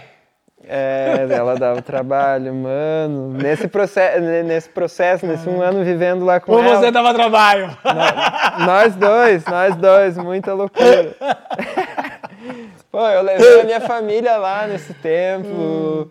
Tipo, a mi- a minha família veio do Brasil visitar, meu irmão foi lá, morou um tempo com a gente, uma outra amiga que tá morando lá ainda na Califórnia hoje, que já morou aqui em Barcelona também, a Elô, conheceu muita gente ali, eu acho, no Macba, por ali. Ela foi pra lá também a primeira vez e era foda. A gente, nossa, se pegava, não dava certo. Entre tapas e beijos. É, era foda. Mas aí, com tudo isso, você ficou quanto tempo no, no total dos Estados Unidos? Estados Unidos, sete anos no total. Sete anos. E É. desde a primeira vez, do, Desde do- a trip de carro lá, fiquei em San Diego dois anos e que ia meio. ficar dois meses. Fui, casei, é. Fui, Ah, casei. dois meses um ano, e- durou, um hein? ano em Huntington Beach. Daí de lá, eu, eu, nessa época que a minha família veio, meu irmão ficou um tempo, essa amiga do Brasil também. É, tinha neve na montanha ali, a gente estava indo para fazer snowboard na época ali em Big Bear Mountain, né? E a primeira vez que você viu neve, ficou como... Ah! Nossa, é uma loucura, mas não foi lá. Eu esqueci foi? de contar uma. Eu fui pra Patagônia uma vez com a minha mãe e uma outra vez com uma ex-namorada lá no, no, no Brasil, antes de ir para os Estados Unidos um pouquinho. É. Que eu, eu fui lá pro sul da Argentina e eu fiz snow lá, assim, um lá. pouquinho. Foi a primeira vez. E daí ainda preparado, foi né? mais aí que eu quis viajar mais, porque foi o lugar, um dos mais lindos que eu já vi, a Patagônia. Daí foi aí que eu quis viajar mais, né? Yeah. Eu falei, ah, vou mudar para os Estados Unidos. desbloqueou mesmo. E aí, Bom. beleza, você aí ficou 11 anos nos Estados Unidos, deu... deu Sete, cha- sete sete anos. perdão. Sete anos, deu chablau lá com casamento. E... É, morei mais um pouco em San Diego, daí tava nessa época só focado no, no- no skate mesmo ali depois da aí você ficou pego, pego no skate. É, Eu skate, chego lá, trabalho, andando, ali eu tava andando todo dia, daí né, né, nessa segunda fase de San Diego, tava bem focado, andava todo dia na, na pista de, de Ocean Beach, que é uma pista, acho que é a mais antiga de San Diego, que é, o pessoal que é local lá era, é foda, anda bem mesmo, e é bem localista, é difícil Bem andar raiz lá, os caras não gostam de gente nova que chega, me tratavam mal no, no Sério? começo. Tinha isso? Eu tava puto, eu falei, eu vou todo dia até os caras me aceitar nessa bosta, entendeu? Tipo, eu gosto daqui, eu vou andar de skate aqui, é perto. Mas o que que é? Os caras, tipo, te tratavam mal? Ah, os caras, você vai tentar a manobra, eles vêm bem, bem na tua direção, passa reto, Respeita fala mais umas merda em inglês, assim, tipo, gíria e coisa Você não entende, tipo, os caras é ruim, assim, eu... Mano, não interessa, vou todo dia até os caras me respeitar, foda-se. Não que- tem jeito, Sabe, isso aí- tinha dia que já até ficava bravo, mano. Tipo, Pô, os caras que quiser sair na mão, a gente vai sair também, foda-se. Mas, né, Yeah, chega uma yeah. hora que o cara cansa também, está todo dia ali, se, no fim você acaba virando amigo. E daí Não dá tem jeito risada, fala, mesmo, porra, isso fala, bicho. Porra, aí vai. Pô, lembra aquela vez que você me cortou ali? não sei o quê. Então, velho. Arranquei sua cabeça que você... É, nessa época, focado mesmo, que eu queria era comer skate, eu queria andar, filmar. Mas chegou lá, você teve alguma oportunidade de fazer algum vídeo, coisas assim? Foi vendo o Aaron Johnson ali, né? Mais, tipo, tá o contato com o pro, assim, tipo, que não falar de, né, de alto nível, mas ali hum, que tá filmando os projetos todo momento, fazendo É. foto.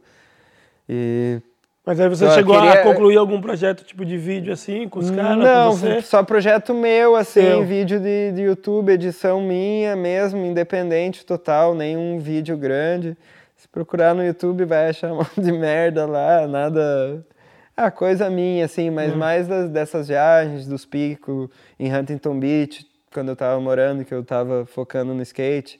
Eu andei, trabalhei em eventos também com bastante gente do skate, Tony Alva, o Rossói, eu conheci Porque, claro, você ele. estava ali envolvido já no mundo do skate. Exato, então era, era o sonho ali. E aí esse Tipo, trabalho é bom, né? Melhor que nossa. na pizza. Fiz é, trabalho voluntário assim com a Bridge to Skate Foundation, que era tra- trabalhar de às vezes juiz de campeonato de, de criança na região do Compton, South Central LA, que é a região pobre de LA ali, né? O pessoal faz muito trabalho voluntário com skate nessas áreas, eu tive a oportunidade de trabalhar.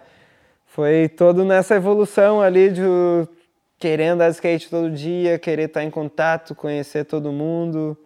Foi ali que eu tive essas oportunidades e, sabe, sempre trabalhando e skate, Andando mas tipo, skate. sempre tendo que fazer essas decisões. Yeah. Putz, ou vou ficar sem o dinheiro agora, ou e passo um perrengue para viver skate, ou volto a trabalhar. Yeah.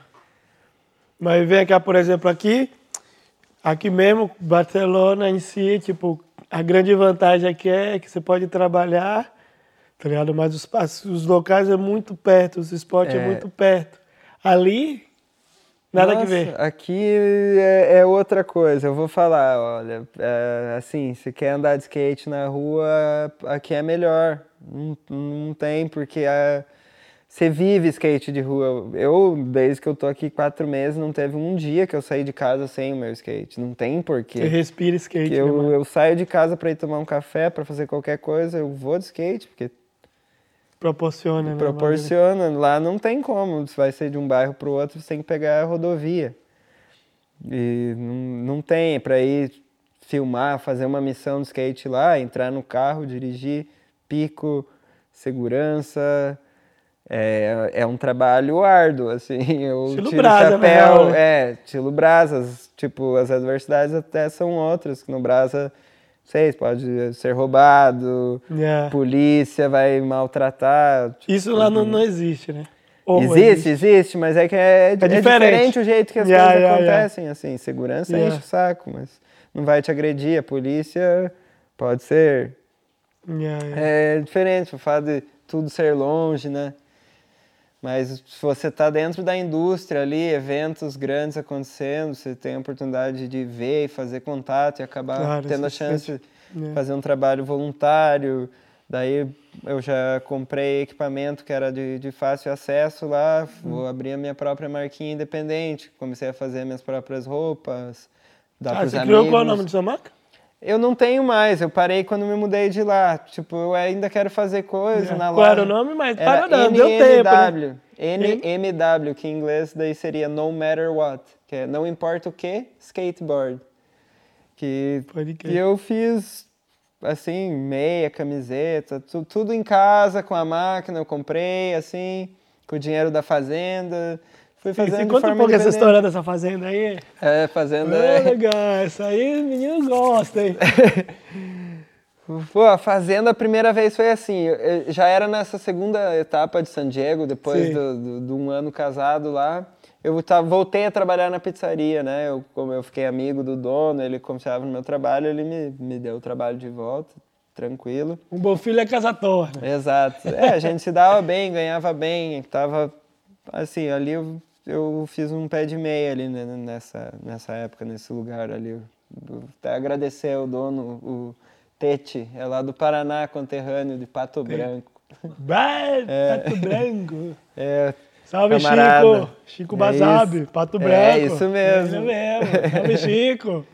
Quem é sabe?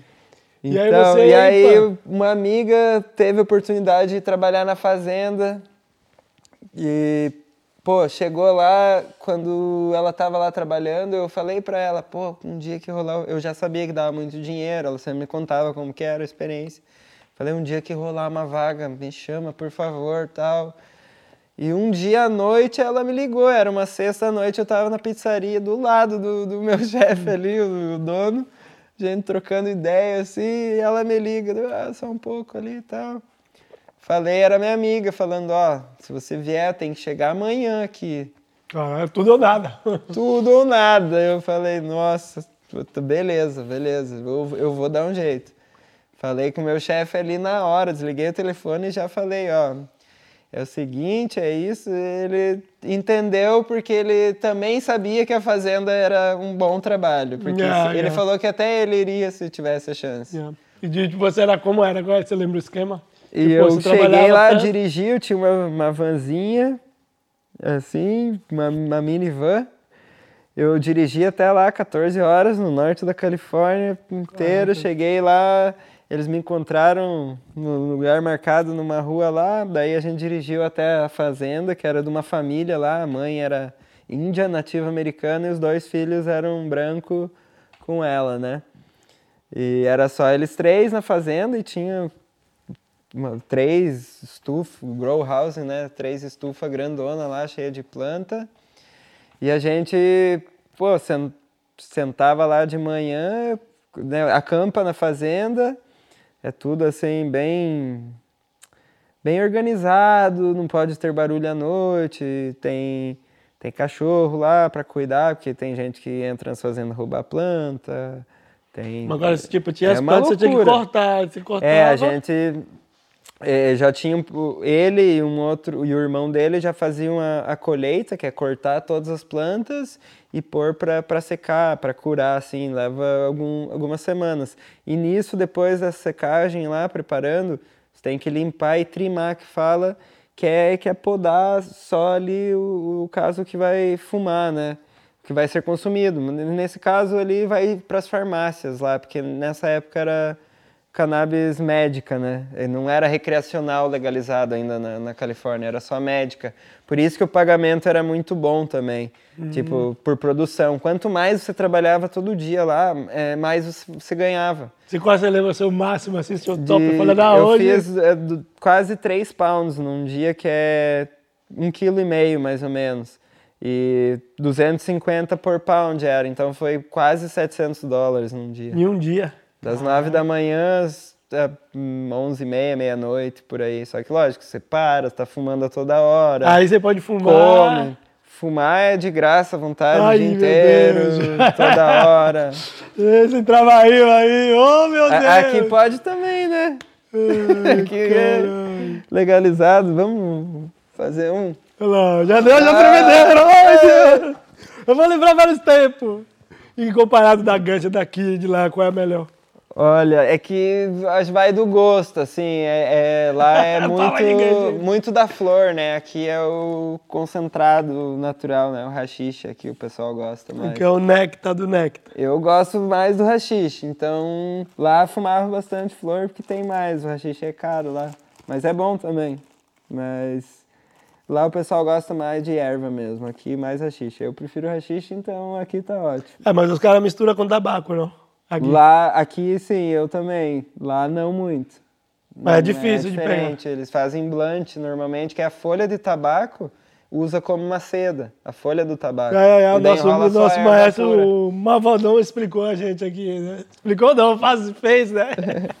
é, é normal, isso aí vai, vai do gosto, assim, yeah, de yeah. cada um.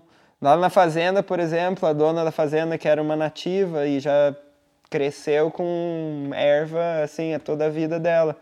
Ela nem deixava no deixavador, ela fala: "Não, não pode fazer isso com a planta, que quando você destrói ela, você está liberando toda a energia boa que ela tem, você está destruindo. Ela tinha que fumar no, no cogoião mesmo. Ela pegava os negócios grandão, só dava uma soltadinha assim, tipo, desenrolava ele assim, não quebrava nada.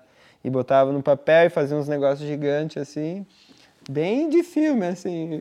Então, mas era uma experiência assim foda, que eu, na época eu pensava ali, pô, quem não é muita gente tem essa oportunidade, né? Trabalhar numa fazenda de algo assim que é, sei lá, controverso, né? Uns lugares legal, outros não. Tem gente que gosta, tem gente que não.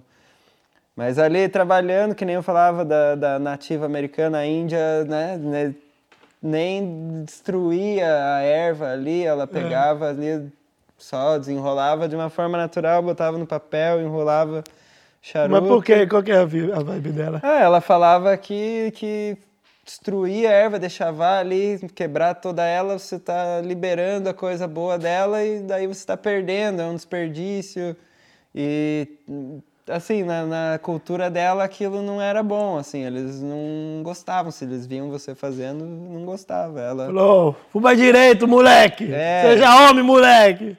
Você já aprendiz, é, caralho! É, ela Porra! falava que a gente que era da, da cidade, a gente não, não fumava direito e fazia uns batedinhos pequenininhos e tal. Ela era só tronco mesmo. Era Fartura! Cachimbo da paz, como eles falaram. O nome dela, você lembra o nome dela? Nossa, não vou lembrar, faz muito tempo. É, né? Eu conheci muita de... gente. É, né? Eu lembro só do, mas era coroinha, dos não. filhos dela. Ela já tinha uns 70, mas muito forte. Muitíssimo. Caramba. Tranquilo, assim. Bem saudável, forte, trabalhava na Consciente, fazenda. sóbria. Ixi, demais. Caramba. Gente finíssima. Eu lembro, né, do, do Joe e o. E o. Ai, tá. O Joe era o meu chefe, no caso, que era o, o, ali o filho mais velho dela, né? Que era é. o responsável da fazenda, e o mais novo que virou mais amigo, assim fazia os concentrados ali também. E você ficou quanto tempo lá? Essa foi a minha primeira temporada, fiquei três meses. Aí também, ali... nada de skate, Não, não, desculpa, né? dois meses, assim, trabalhando nessa fazenda. Deu... Mas nada de skate, nada. Não, só... era só na fazenda, e a cada dois finais de semana, tipo, a cada duas semanas, o, o final de semana tinha livre. E daí, como a gente tava de, de acampamento, banho era pouco, porque tem que economizar água para as plantas, assim, é bem contado cada três, quatro dias o banho. Daí a gente pegava, como estava ganhando bem, todo mundo que estava trabalhando na fazenda, nesse final de semana de folga, ia para a cidadezinha, uma vila lá. Quem quiser saber o nome aí. Fala aí, fala ó, mesmo. É perigoso, vai assistir o documentário Netflix lá, Murder Mountain. E foi lá que eu trabalhei, hein? Na Deus, terceira, o nome da cidade é Garberville. não aconselho, mas vai, né? E aí colava lá. E a gente ia nesse hotel lá, que daí era caro, a gente pegava uma suíte... Pô, dessa ganha 700, 700 por dia, caralho! Piscina, vinho e... Sabe? A emoção é, toma conta. Pô, né? daí ficava bem esse final de semana, todo mundo ali, rachava a conta e não, não dava nada. nada. Mas aí nesse processo aí você aprendia a cuidar das plantas Aprendi Ou era só... muito. Nesse primeiro trabalho eu comecei só trimando, mas ali já daqui uns dias, semanas depois, eu comecei a fazer um pouco de trabalho de harvest, que chama que é de da plantação mesmo, é de, ah. desde plantar, da água, fazer a limpeza da planta, tirar fungo, limpar a terra, é, botar nutriente na água. Tipo, você lembra o processo abrir de para o sol, fechar. Isso tudo você sabe? Assim, não vou dizer que eu, que eu sei tudo, assim, porque tem muita coisa, mas basicamente eu sei. O, assim, a base você tem? Sim, porque eu fiz três temporadas. Nessa primeira eu ainda estava só aprendendo o básico. Ah. Na segunda eu trabalhei bastante e fiz bastante harvest, então, tipo, já é mais a plantação. Daí eu já Pode tive um... aprofundei um pouco. E aí, no caso, a temporada era, tipo, sempre o... Tem fazenda que faz três plantações, colheitas, no caso, por ano que daí é bem puxado, porque é casa três, quatro meses que leva assim, assim dependendo das plantas. Então é quase o ano inteiro o processo para fazer três, três, quatro meses. Porque colhe, a planta demora põe, três meses para ficar boa. Sabe, já vem outro, então é bem corrido, é bastante trabalho. Mas lá, essa indústria da cannabis é, na Califórnia gera muito dinheiro, tem loja em todo que é lugar. Ah, é, é uma loucura, é algo normal, assim, uma indústria bilionária já lá. Só que eles tiram de imposto, eles voltam para a área de educação e saúde, construção de escola, hospital, tudo com dinheiro de, de maconha. É impressionante, tudo, assim. E os caras que, que são da legalização, que são ativista canábico, fazem questão de botar uma placa lá. É, esse hospital foi construído com ah, pagamento de imposto proveniente da indústria da cannabis que é milionário a indústria, assim. Tipo, Caralho. e foi bom, eu levei meu irmão, fiz amigos assim que são até hoje, um, o Mate, um amigo da Argentina que voltou pro Brasil, foi para casa da minha mãe, ficou lá, virou amigo assim de vida toda. E é uma experiência muito foda que você tá lá procurando um trabalho no meio do mato, falando com um fazendeiro, né, de outro lado do mundo. E você vai para a fazenda deles, acaba, pô, convivendo assim, Fica um bagulho de família, né? Além do, lógico, o dinheiro que é muito bom, a experiência que é diferente, é algo que você não vai esquecer, aquele Não. trabalho que você fez, mas, pô, você faz amigos, você... Tem o lado bom, né? O lado social. Sim, né? eu vou te falar, eu tive sorte, porque eu vi muita história ruim, tem mercado negro, tem fazenda que não é legal, tem fazenda que é do narcotráfico do México, que é perigoso, tem muita gente, traficantes de outros estados que não são legalizados, que vão lá comprar, entendeu? E daí tem Mas aí no guerra caso. de, de tráfico e gangue, essas, tem tiroteio, essas coisas. No meio da, da fazenda mesmo? Não da fazenda, das fazendas dessa região ali que, é, que eles chamam é o triângulo é o Emerald Tri- Triangle, que é o, é o triângulo da Esmeralda, que é tipo três condados, counties, que é, que é como se fosse município mais ou menos, é província, é que é três, que é onde é super bom para plantar a ganja, né? Que é o, Porque ali. é por falta do tempo, tipo, de climático. É, é uma região climática ali, uma região de também o relevo entre o oceano e o, o ground, que eles chamam. é, entre o oceano e a hum, Redwoods, onde tem o Parque Nacional. Daí por isso que é, na verdade, o nome OG, não é ori Original Generation, esse que, que é planta de lá, é porque é Ocean Ground. É, daí o OG amigo. Kush foi uma das primeiras, que é lá onde todo mundo. que é a que mais dá lá, entendeu? E é super famosa. Aí, ó. Que é cultura, rapaz! É, Respeita! aprende lá isso Entendeu? tudo. Respeita! E eu fui, daí, mano, levei meu irmão, foi também uma experiência fodida. A gente trabalhou em várias fazendas diferentes, daí, fazenda de, de hippie, fazenda de mexicano perigoso, os caras tudo armado. A gente pensou que não ia receber, pensamos que não ia E sair. os caras pagavam. É e- foda. Nos primeiros dias eu já tive problema com o dono lá. Ixi. Tipo, eu já estava acostumado a trabalhar só em fazenda boa, que você recebe na hora que você quer, tudo certinho, sem motivo para desconfiar de nada. Chega lá, você trabalhou o dia inteiro, trimou igual um louco, porque tá, a ganja tá boa, as ferramentas, tudo ali, pá, pau, vamos fazer dinheiro. Chega na hora lá, você quer pesar para ver quanto que você tem no fim do dia, né, para saber quanto se ganhou. Cara, ah, não pode pesar, não pode pesar. Como assim? Pô, como irmão? assim amanhã você esvazia minha sacola e fala que eu fiz 100 gramas? É. Dele, não, mas é porque isso daqui vai tudo ali para uma peneira, e é verdade, tipo, eles jogam depois assim numa peneira para dar uma última limpada e acaba perdendo um Perdeu um pouquinho. peso, claro. Mas ele não me explicou isso, eu falei, não, eu tenho que pesar, preciso saber. Tá, acabou uma discussão, assim, até o meu irmão falou pra mim ficar de boa, os caras tudo armado. Eu falei, é, não, vou, vou ficar de boa, né? Só não quero ser roubado trabalho ali. Daí no outro dia de manhã chega esse mexicano, que é o dono da fazenda, ou o responsável, armado, assim, um cowboyzão, um bigodão. A gente pensou, né, putz, vai, vai dar merda. Sete da manhã, ele vem assim, com uma voz bem fininha. Olá! Olá! com uma garrafa de tequila e uma balança pra gente. Não, pode, pode pesar, se vocês querem trabalhar mesmo bem, então tá aqui, vamos tomar uma tequila, um brinde, saúde. E é isso. E a gente ali, né, naquela. Nossa, fudeu, deu E merda, piá. Porra, mexicano, mó bigodão, uma pinta, um 38 na cinta, com uma voz bem fininha. Olha! Quase que a gente se olhou ali e deu risada, né? Mas assim, a equipe era quantas pessoas ali? Pô, tipo? é- essa fazenda era grande e tinha muita gente. No caso ali, os grupos eram eu, meu irmão e o argentino eram um grupo. Daí tinha duas chilenas que eram estavam junto na mesma sala que a gente, mas tinham outra planta, trabalhavam entre elas.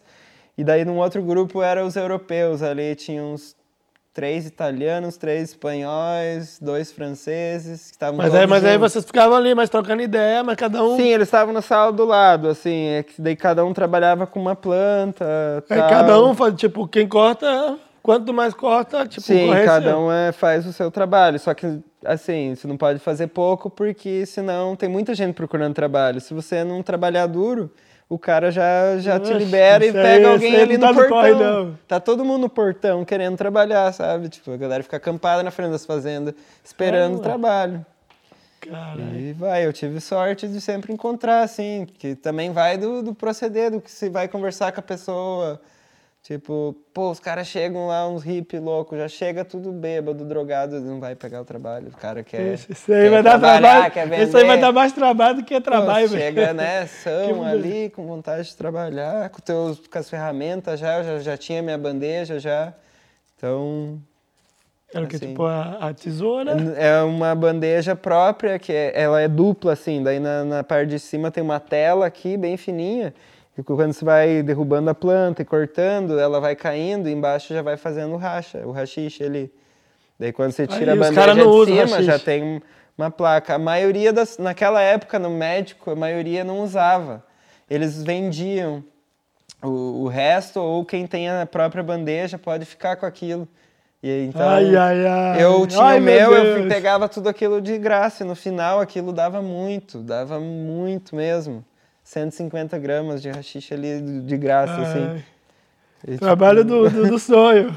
é, The Dream. Mas aí, beleza. du- durante tudo isso, você ficou quanto tempo nos Estados Unidos?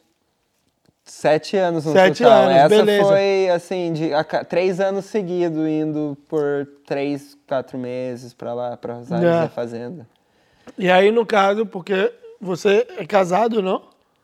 Não, não, de casado não. Não, então, porque, só- porque você piou pro lado de cá, você veio pro lado da Europa. Sim. Depois você É, voltou pro Brasil. Logo, logo depois da fazenda, eu no- nos Estados Unidos foi quando eu vim. Então, ali na, na, na época depois que eu casei, que não deu certo, que, que eu estava em Huntington, eu conheci a minha atual namorada, que é a Petra, ela é da, da Eslováquia. É isso, a gente vai chegar lá. A gente vai chegar. Ela estava estudando nos Estados Unidos quando eu conheci ela. Eu estava trabalhando num hostel, não o mesmo do começo, mas Ah. um outro, que é- era em San Diego e na montanha, que eu falei que eu estava indo fazer snow. Então, Tá. o mesmo hostel Sim. tinha assim as unidades. E foi ali que eu conheci a minha namorada, que até hoje a gente tá junto, oito anos. Foi ela estudando lá nos Estados Unidos. Ela era hóspede no hostel e eu trabalhava no hostel. E a gente se conheceu. E ela terminou os estudos lá, voltou para cá. Daí, depois de um tempo, conseguiu achar outra coisa lá, foi para lá de novo, voltou, foi três vezes me visitar.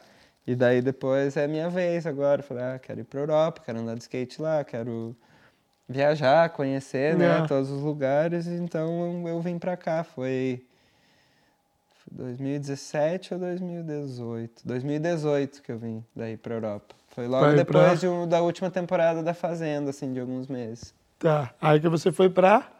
Daí eu vim para Europa, eu, eu comecei a minha viagem vindo de Los Angeles para Portugal. Eu cheguei em Portugal, a minha mãe e meu irmão chegaram uma semana depois. A gente foi se encontrar em Portugal. E a Petra, minha namorada que estava na Eslováquia, também foi. E a gente se encontrou todo mundo em Portugal, que eu tinha acabado de vir dos Estados Unidos. Passamos uns dias lá, daí eu e a minha namorada, a gente foi para ali os países escandinavos. Tava tendo aquele campeonato na Estônia, Simple Session, Sim, sim, que é sim. bem grande, um Ah. evento bem legal. E como eu estava no começo da minha viagem ainda, a gente decidiu ir lá assistir esse campeonato. Foi da hora na Estônia, valeu a pena. Pô, um evento enorme que mexe assim cidade inteira. Foi até o país, é bem da hora. De Os lá, obstáculos né, monstrão, né? tudo Ai, gigante. Até na segunda-feira, depois do campeonato, eu fui lá porque a pista estava liberada para andar.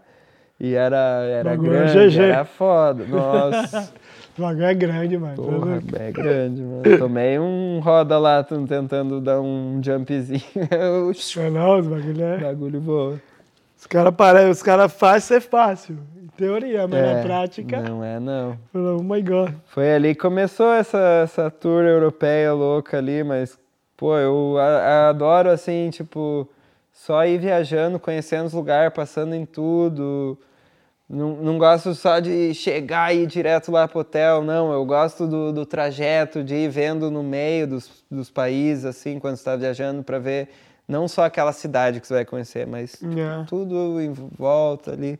Os Então, detalhes, né? É, os detalhes. E foi muito louco, daí a gente foi de Portugal ali para Estônia, viveu essa experiência do campeonato, que foi foda. Mas tudo isso de férias. É, aí eu tava só com o dinheiro que eu trouxe dos Estados Unidos, né, guardado assim, um pouco para esses anos, vendi carro lá também, deixei muita coisa para trás que não tem como trazer, né? Yeah, yeah, Fica com amigos para um dia quando voltar, quando se vê de novo. yeah. E, pô, bem. Não, mas né, aí, no caso, você já foi decidido a migrar pra cá. Sim, Vai, sim. vai, vai. Pra, pra vir, né? Pra, pô, a gente já tá oito anos junto, Yeah, quer viver tomar um junto, rumo, né? fazer, né? Já pensava em morar aqui na Espanha. Nem chegamos nesse ponto, mas uma hora a gente vai fazer. Ah, Então, como eu ainda estava no começo, né? Três meses ou seis que o brasileiro podia ficar na Europa. três, três, três. É, então ali a gente foi para Estônia, daí Finlândia, Suécia, ficamos ali alguns dias nessa região. Depois pegamos um voo para Viena, na Áustria, que é ali do lado da Eslováquia.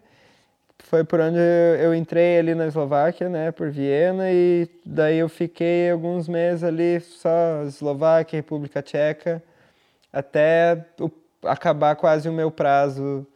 De de- comparação, assim, tipo, cultural. América, que você já tipo, ficou.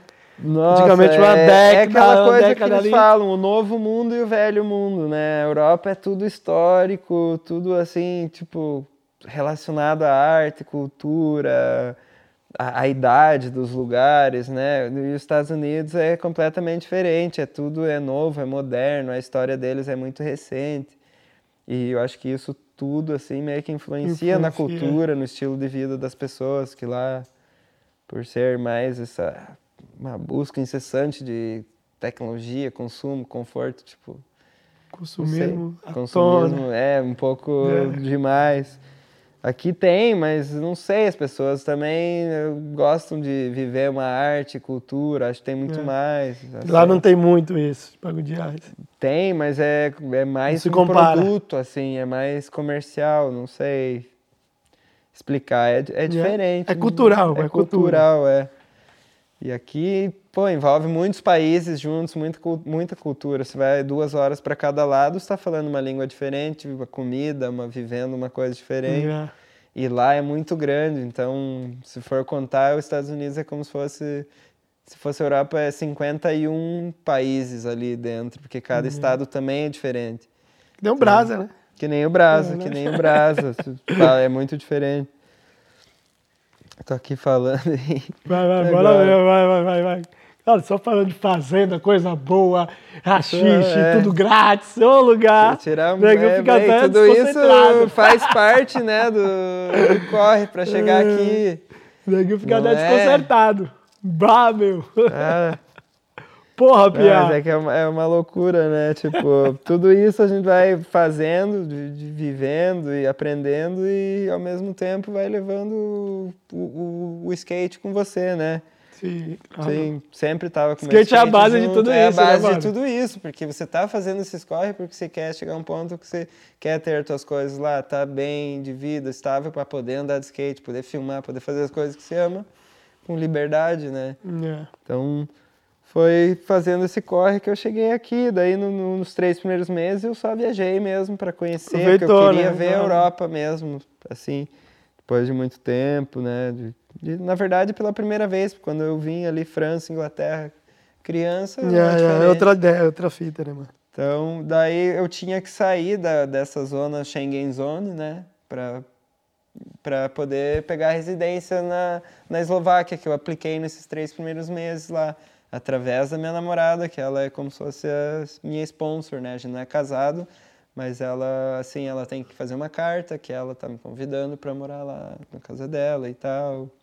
E aí eu fiz toda a minha documentação e fui para os Balcãs, né, para a Croácia, que é fora da Schengen Zone, para esperar o meu documento chegar. Mas primeiro você faz o pedido.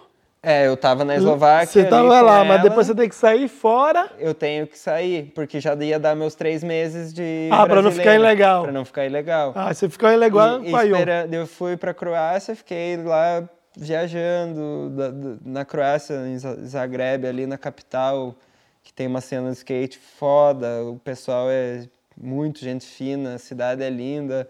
Eu fiquei bastante tempo, fiquei um mês lá, encontrei o Thiago Lemos lá, ele estava numa tour da Daime, no, nessa praça incrível para andar de skate. Imagina a criança lá na Croácia, ver um brasileiro. É, e aí, Thiago? É, Ô, louco! É, é a criança! Foi da hora, assim, ele me reconheceu que eu tinha visto, conhecido ele antes e, e tipo, é a mesma sensação, nós dois, porra, mano, o que, que você tá fazendo aqui? Caralho, tô aqui no fim do mundo, meu brasileiro. Uma sessão, tipo, é, nossa, encontrando, né, tipo, cultura, assim, do, do skate ali no outro lado do mundo, é, é uma sensação incrível. Fiquei lá, aproveitei. Mas lá você ficou quanto tempo? Pô, eu acho que foi em torno de um mês ali em Zagreb, por ali, que eu andei de skate bastante, conheci tudo, fui em tudo que é pico, festei. Mas tam, tipo, galera. não conhecia ninguém quando você foi Nada, pra Nada, foi a primeira coisa que eu vou, assim, nos lugares, eu vou nos skate shops, tento conhecer o pessoal local, perguntar do pico, vou nos picos, fazer contato, né? A nossa é. comunidade, assim, não é perfeita, mas é boa em qualquer lugar do mundo que você vai. É, se você anda de skate, skate, alguém que anda de skate vai, vai fechar com skate você. Skate é, é a mais, é né, isso, né? E daí eu comecei a viajar dentro da Croácia um pouco, fui para a costa ali, que é uma cidade chamada Split, que também é muito boa para andar de skate, que foi, foi parte da Itália, então a cultura é um pouco diferente do resto da Croácia. Eu desci para baixo numa cidade histórica chamada Dubrovnik, que é onde eles filmaram aquele Game of Thrones, que é uma cidade medieval, que a cidade inteira é dentro de um paredão, assim como se fosse um castelo. Yeah. E a cidade inteira lá dentro, é muito foda. Só que é caríssimo, assim, que é só cruzeiro, então eu fiquei só dois dias e já saí fora. Mas vale a pena, é lindo. Você sai das, dos buracos dentro dessas muralhas e já tá naquela água azul, assim, do, do mar. É bem de filme Surreal mesmo. mesmo Surreal. E daí ali eu fui para Bósnia. Para chegar nesse pedacinho da Croácia, do Brovnik, tipo, não é colado com o resto do país. Então aqui está a Croácia, aqui está o mar, aqui está a Croácia. Daí a Bósnia vem, tem um pedacinho aqui e aqui continua a Croácia para baixo. Caraca. Então eu vim, fui descendo a costa, daí eu entrei na Bósnia, uma fronteira. Daí eu saí da Bósnia de novo ali, entrei na Croácia de novo, outra fronteira, em 15 minutos. Daí vai lá embaixo, passou Dubrovnik, você sai, já entra na Bósnia de novo. Então, tipo, você passa quatro fronteiras ali, entra e sai, entra e sai em meia hora. Mas tudo controle de documento. Tudo de né? novo, é horrível, muito chato. E na última, na última não, na saindo da Bósnia, entrando de novo na Croácia, foi foda ali. Eu já não tinha Gândia, não tinha nada, né? Não queria passar, mas tinha dois uruguaios do meu lado ali com dread, os caras no Uruguai é legalizado e tal. Você tem! Os só dá pra nós! Os caras me escolheram no ônibus, mano, pra tomar geral. Todo mundo do ônibus esperando, olhando. Me chamam lá, abrem tudo minhas coisas, roupa suja, tudo, vira nada. Pá, fica pelado. Os caras me deixaram pelado na fronteira lá procurando, não acharam nada. No meu lado, dois uruguaios com os rastros arrastando no chão. Os caras não veio com sua cara. Assim. Os caras não veio com sua cara. E aí, beleza. Aí, no caso, passou um mês, você conseguiu o documento. Sim, e... não, no, o documento saiu depois de três meses. Eu tava. Nossa, já... ficou três meses de peão? Sim. Foi ali que eu fiz a Bósnia e Herzegovina. Você na Esbórnia mesmo. É. A Bósnia e Herzegovina, que é como se fosse dois países, um é o cristão, o outro é o islâmico. Daí eu fui para Montenegro também, que era parte da Sérvia. E ali com essa guerra que eles tiveram, era é, sete países hoje. Antes era só a Iugoslávia. E daí eu fiquei viajando até sair meu documento. No, quando saiu meu documento lá, chegou na minha casa, minha namorada me mandou. Chegou na Croácia, eu peguei e entrei no ônibus. Chegou bem certinho o correio, entregou, já estava com as malas prontas, entrei e voltei daí para a Europa, no caso. Yeah. Eu voltei para a Eslováquia e ali foi o corre, se adaptando, né? Daí ali, né, vivendo mesmo com a residência, eu tinha que procurar trabalho e tudo. E a língua também, essas namorada. paradas. Eu entrei na, na, na escola de eslovaco para aprender.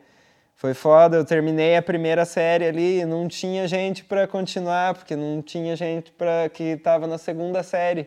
Tinha muito pouca gente que não pagava o professor para fazer o segundo level, então eu não podia continuar aprendendo na escola. Então fui tentando aprender por mim mesmo, com os E livros, é a minha namorada. fala aí um pouquinho aí, vai falar. É, Sei lá, ver, tipo, e aí, galera, tudo bem? Pá, boa noite, pá. Ei, Camo, macho pivo. É, e aí, meu amigo, quer uma cerveja? É, Parece ser fácil, Aqui, né? Macho Pivo. Macho Pivo. Ô, Macho Pivo. Pega o Macho Pivo pra Aqui, mim ó, ali, vai, caralho. Pega a cerveja pra mim ali, caralho. Tô falando sério, ué. Vai, Bess, Josh. Que vai Bess tá muito doido. dai-me pivo, proximo. É, Dai-me Dá uma pivo, cerveja, proximo. por favor. Dá-me o príncipe pra mim aí. Olha lá, olha lá, entendeu? Ó. Aê, aê, caralho. Valeu, valeu, valeu. Dale. Coxinha do pai Ainda ataca tem? novamente. Entendeu? Dale. Ele foi, mas voltou. Cadê? E aí, então... Porra, mano, mas é que eu... Então, eu fiquei viajando só ali andando de skate nesses lugares. Na, na Bósnia foi incrível que eu fui para Sarajevo, na capital, uma cidade bem grande que, né, até no começo dos anos 90 ali passou por uma guerra. Na Bósnia, assim, ó, muitos dos prédios são todos destruídos. Saúde. Saúde. Obrigado. Mas você viveu isso. Sim, eu, eu vi tudo ali, é incrível, assim, é, tem muitos restícios dessa guerra ainda ali. É, tipo, se entrar, né, no, no- porquê dessa guerra ali, tipo, é, separaram tudo, um pouco de religião, cultura. Em Sarajevo eu fui lá andar de skate, tem a, a estrutura abandonada dos Jogos Olímpicos, se eu não me engano, de 84, que foi em Sarajevo, ou 70 e poucos, não sei. E tá tudo abandonado essa estrutura lá, tudo de, das Olimpíadas, lá em cima do morro. E eu fui. Lá tem aquela pista de bobsled, sabe? Aquele. Pô, aquele esporte que os caras vão com um trenó correndo e entra dentro e vai. Ah, tipo, pá, pá, pá. Aquele Então- do Jamaica lá, do Black lá. É, isso mesmo.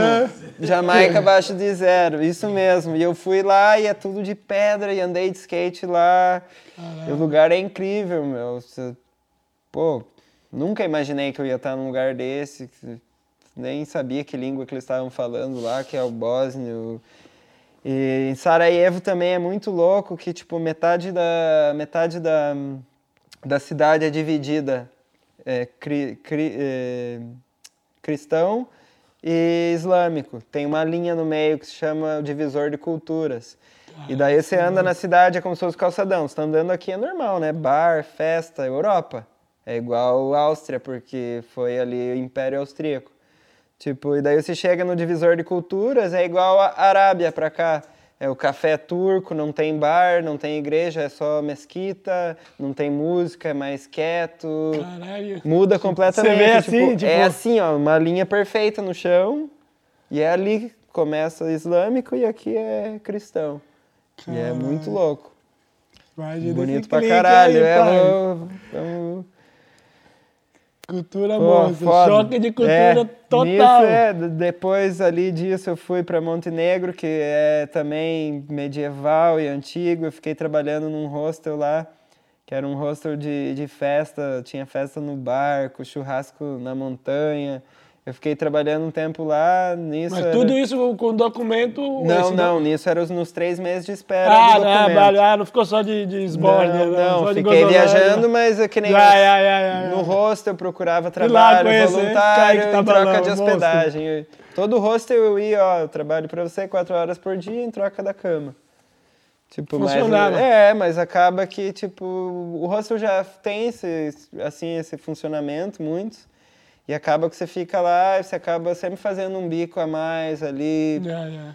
você acaba pagando, né, a viagem, a tua estadia, assim, esses correzinhos, né, você sabe como é estar fora de casa.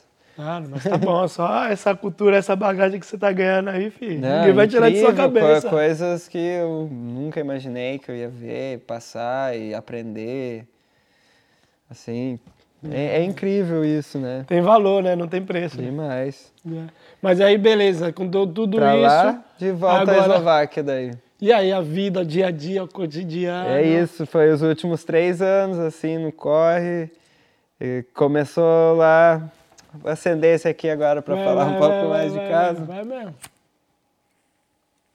Lembra aí, meu filho, lembra aí na fazenda aí, tudo certinho, entendeu? Sim. A dona Índia lá com o charuto da paz. Vai, lembra dela Ó, aí, vai. essa eu lembro, aprendi. Não, não, não, não te chavou muito não, né? Pra não queimar, que Não, esse tem não. mais energia. Já aprendi com, com, com os mais velhos, né? Então não pode chavar muito, tem que ser não, pouco. Não pode usar do chavador, se for Ah, não na pode usar de chavador. É, porque daí ele tritura demais, acaba destruindo o que você quer fumar da planta. Mais Porque de menos isso chavador que ela rende falou. mais, ou não? É, Não, porque ele faz muito pó, assim, deixava muito. E a ideia não é triturar tudo, é, é desenrolar os pedacinhos que ela já, já é ali, solta, sabe? Tipo, Hum. tirar as bolinhas. Isso que ela falava, né? Eu não entro muito no... Quero fumar meu beck que dure muito, caralho. É, exato. É, é, aqui muda, né? Na Eslováquia não é brincadeira as leis lá, assim, de cannabis. Eu já fui pego uma vez fumando e levei só uma multa, porque eu acho que eu sou de fora, assim. Eles passaram um pano, né? Mas eu já vi casos assim, de gente com 5 gramas e ficar preso por dois anos lá. Eles são, Dois anos, caralho. são bem cabeça dura quanto a isso, assim. Foi o último país da União Europeia a legalizar o CBD e só legalizou porque todos os outros, tipo, impuseram. Se você não, não aprovar... Você vai sair fora, Vai hein? sair fora. O bagulho não é sair fora, mas É, você tem que... É, o acordo é todo mundo, é todo mundo. É. Vem cá, mas ali você sentiu referente a trabalho, para de preconceito, bagulho de É, skate. é foda, muito Como é tudo diferente. isso, cara? que você Assim, vem de um, chegando, da Meca Chegando lá, cabuloso. assim, nessa. Depois que eu voltei, tipo, tava. Tava frio ainda, tinha um pouco de neve, tava derretendo a neve. E tinha um skate park velho lá. Assim, é bom o skate park, tá velho, mas é bom, assim, ele tem um flow legal, eu gosto de andar lá. Tava cheio de neve ainda e tava só eu indo lá, cheio de blusa e um piazinho. Como é a cena de skate lá? É é pequena, assim, tem muita gente talentosa. Se for ver agora que está aparecendo na cena, porque o país também é pequeno, não é muito conhecido. Você fala da República Tcheca, já tem a Stalin Plaza, tem vários pro da República Tcheca. Mas a Eslováquia, que é ali irmão deles ali, né, era o mesmo país antes, não se fala muito, mas hoje em dia você já vê Marek Zaprasny, o Roman Lisilka, que anda com a gente aqui no Macba todo dia, gente finíssima também. Eles são de lá, né? Agora que tá aparecendo mais. Tem, não sei se vocês conhecem, é, esse talvez não muito, mas de competição, que até no Street League já se classificou algumas vezes, o Rijo- Richo Turi, Richard Turi. Ele é pistoleiro de campeonato, mas tem bons resultados também, tá vindo de lá. Tá crescendo a gente, cena, né? Está crescendo, é, é muito pequena, parece que tem um gap assim entre os anos 90, que tem gente mais old school que anda, que ia muito na Stalin, que tem histórico de skate, material em revista, essas coisas, mas ali daí agora é mais uma nova geração de criança, parece que assim tem um espaço de gerações que o skate meio que deu uma, deve ter dado uma morrida assim lá que lá, né, queiram ou não, os esportes de neve são maior, hockey, snowboard. Para andar de Claro, skate foi, lá é. fora é, é quatro meses do ano, só cinco no máximo. Mas, ô, tá crescendo. Assim, quando eu cheguei na Eslováquia, eu ainda estava preparando currículo, eu peguei um trabalho num hotel lá. Trabalhava pra caralho na cozinha. Chegava no fim do mês, era como era legal, tinha os descontos. Nossa, eu trabalhei não sei quantas horas, 600 euros. Eu falei, nossa, não. Acostumado lá, gagia lá, vida não, boa. Mas não dá, mano, 600 euros por mês. E o custo não de vida é caro? Não, é, é barato, É é barato. barato, mas tipo... Bagulho de casa, é fácil ter tudo isso. É, é muito barato, assim, é um dos países mais baratos da Europa. É euro, você ganha, você ganha bem, se vive bem, se come bem. É bem pacato, assim, porque é um país pequeno. Eu acho que o país inteiro tem 5 milhões de habitantes. Poucas cidades, assim, nada muito grande. Até a capital, que é maior, tem meio milhão de habitantes. É bem bonita. Bratislava. Tem alguns picos de skate. Se for ver, você acha imagem do Marek lá, que tem algumas partes. E é bem pertinho de Viena, então o pessoal vai mais para Viena, porque Viena Tem tem, mais- tem, mais tem mais maior, né? pico, uma cena maior. E também você, você tinha comentado pra mim que tinha uma loja de skate lá, né? Como é que... É, então, eu vou Brasileiro chegar trabalhando skate, nesse mano. hotel e vendo que, que não vale a pena trabalhar para os outros, foi aí que eu decidi que eu ia abrir meu próprio negócio lá. Que até eu deveria, porque o meu, a minha residência ela não era de trabalho, ela, ela era de negócios. Eu, quando eu apliquei lá, eu pude escolher se eu ia fazer a de trabalho ou de negócios, que era quase o mesmo processo, só que em vez de eu trabalhar para os outros por um salário, eu poderia abrir o meu próprio negócio lá. E eu achei que seria melhor, né? Então, nessa ideia, como não tinha skate shop na cidade, estava um skate park novo sendo construído de concreto, grande. Assim, e pô, eu chegando na cidade com skate, querendo andar, querendo filmar, sabe? Eu falei, pô, vou Por que abrir, não, eu né? quero uma coisa de skate. Por que não? E eu já tinha alguns projetos escritos, assim, que eu queria, né, fazer algum dia, mas eu já deixava meio que preparado ali. Era uma fundação, assim, de, de educação através do skate, trabalhar na indústria do skate, né?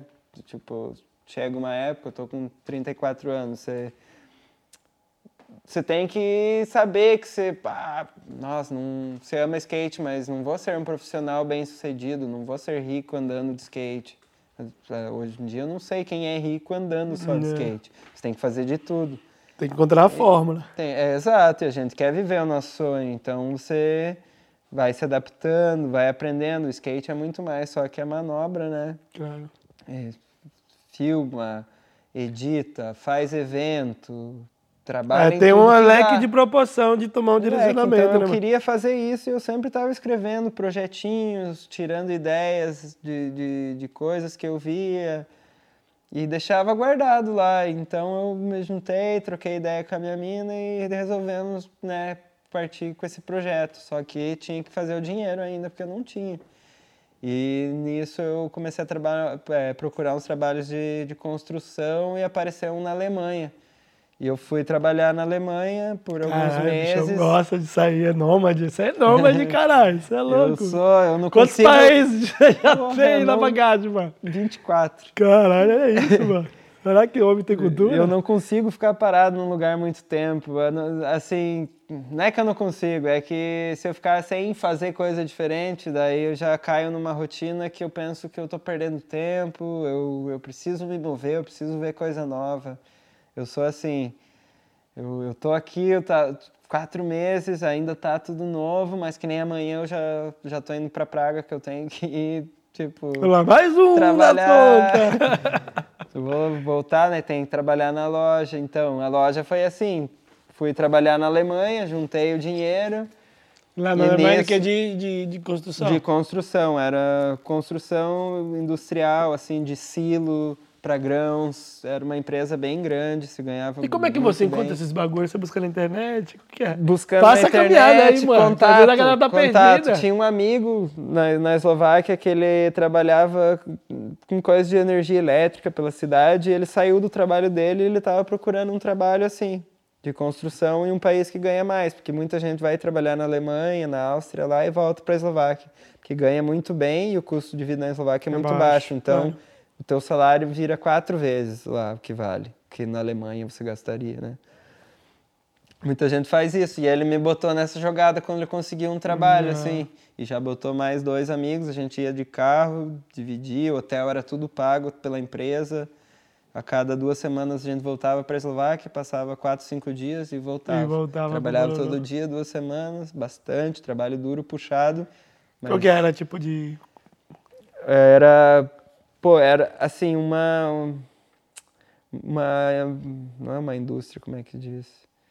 Uma fábrica, uma né? companhia, assim, de, de, de grãos, que recebe caminhões de grãos, assim, da Europa inteira e vende, repassa, Magrão, tipo... é- soja, Ah, trigo, vale, vale, vale, vale. vale. Então a gente ia lá construir as máquinas que eles refinavam o trigo para virar farinha e todas as máquinas que vai no processo do, do começo ao estavam fim. ali no meio. E na construção mesmo do, do prédio, dos tubos que vai, uma loucura. Mas assim. instalação, né? Instalação, Mas é. instalação dos bagulho. E aí E- ficou quanto tempo nesse bololô aí? Pô, eu fiquei uns cinco meses, eu acho, ali, que foi que deu para juntar um dinheiro legal junto com a minha namorada pra gente abrir a loja. E nisso, enquanto eu voltava de, de lá, eu passava quatro, cinco dias na Eslováquia, a gente foi né, escrevendo o projeto, procurando o lugar, daí eu achei uma salinha legal lá, fui alugando, ia trabalhar na Alemanha, voltava, já ia fazendo os contatos para a loja e tal. Quando chegou e estava quase tudo pronto, eu larguei na Alemanha e aí. E qual é o nome da loja? Vamos abrir a loja. A loja, por não deixar, né? É Brasa Skate Shop. Ah, entendeu? Brasa caiu legal, assim, porque hum, ali com o tempo convivendo, muita gente perguntava para como é que fala uma coisa em português, como é que é isso no Brasil, não sei o quê. E daí o pessoal falava o isqueiro e bra... aí eu falava, "Ah, brasa, brasa. Ah, presta brasa, brasa. E estavam falando isso pra caralho, assim, tipo, foi mal. Falando, tipo, né, um monte. E daí a gente teve a ideia, não, Brasa, mas olha, Brasil, né, Bra, e o- a sigla da cidade lá, o nome é Gilina, da cidade. E a sigla é ZA. Então a gente fez Tipo, Brasa, Zá. Já, que já, já fica de brasa e fica da, da sigla, né, eu e a minha namorada ali. E a gente abriu a loja, foi um evento da hora, nisso eu fiz um vídeo, assim, com todas essas viagens que eu fiz, eh, né, mostrando um pouco da cultura, cena do skate. E a loja ali começou a engrenar, a gente foi, né, conseguindo pôr as nossas ideias para funcionar, alguns pequenos eventos, participando em outros. Assim, dando um a combustível cena, na né? cena Yeah. local, assim, que não tinha muito. E depois disso começou a aparecer uma, uma legião de, de skatista novo na, na cidade. Eu comecei a participar de, de eventos em outras cidades também. E assim, até se tornou uma loja com âmbito nacional agora.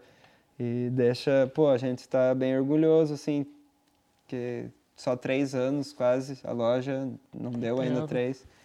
E a gente já conseguiu alcançar proporção, um- né? uma proporção grande, assim.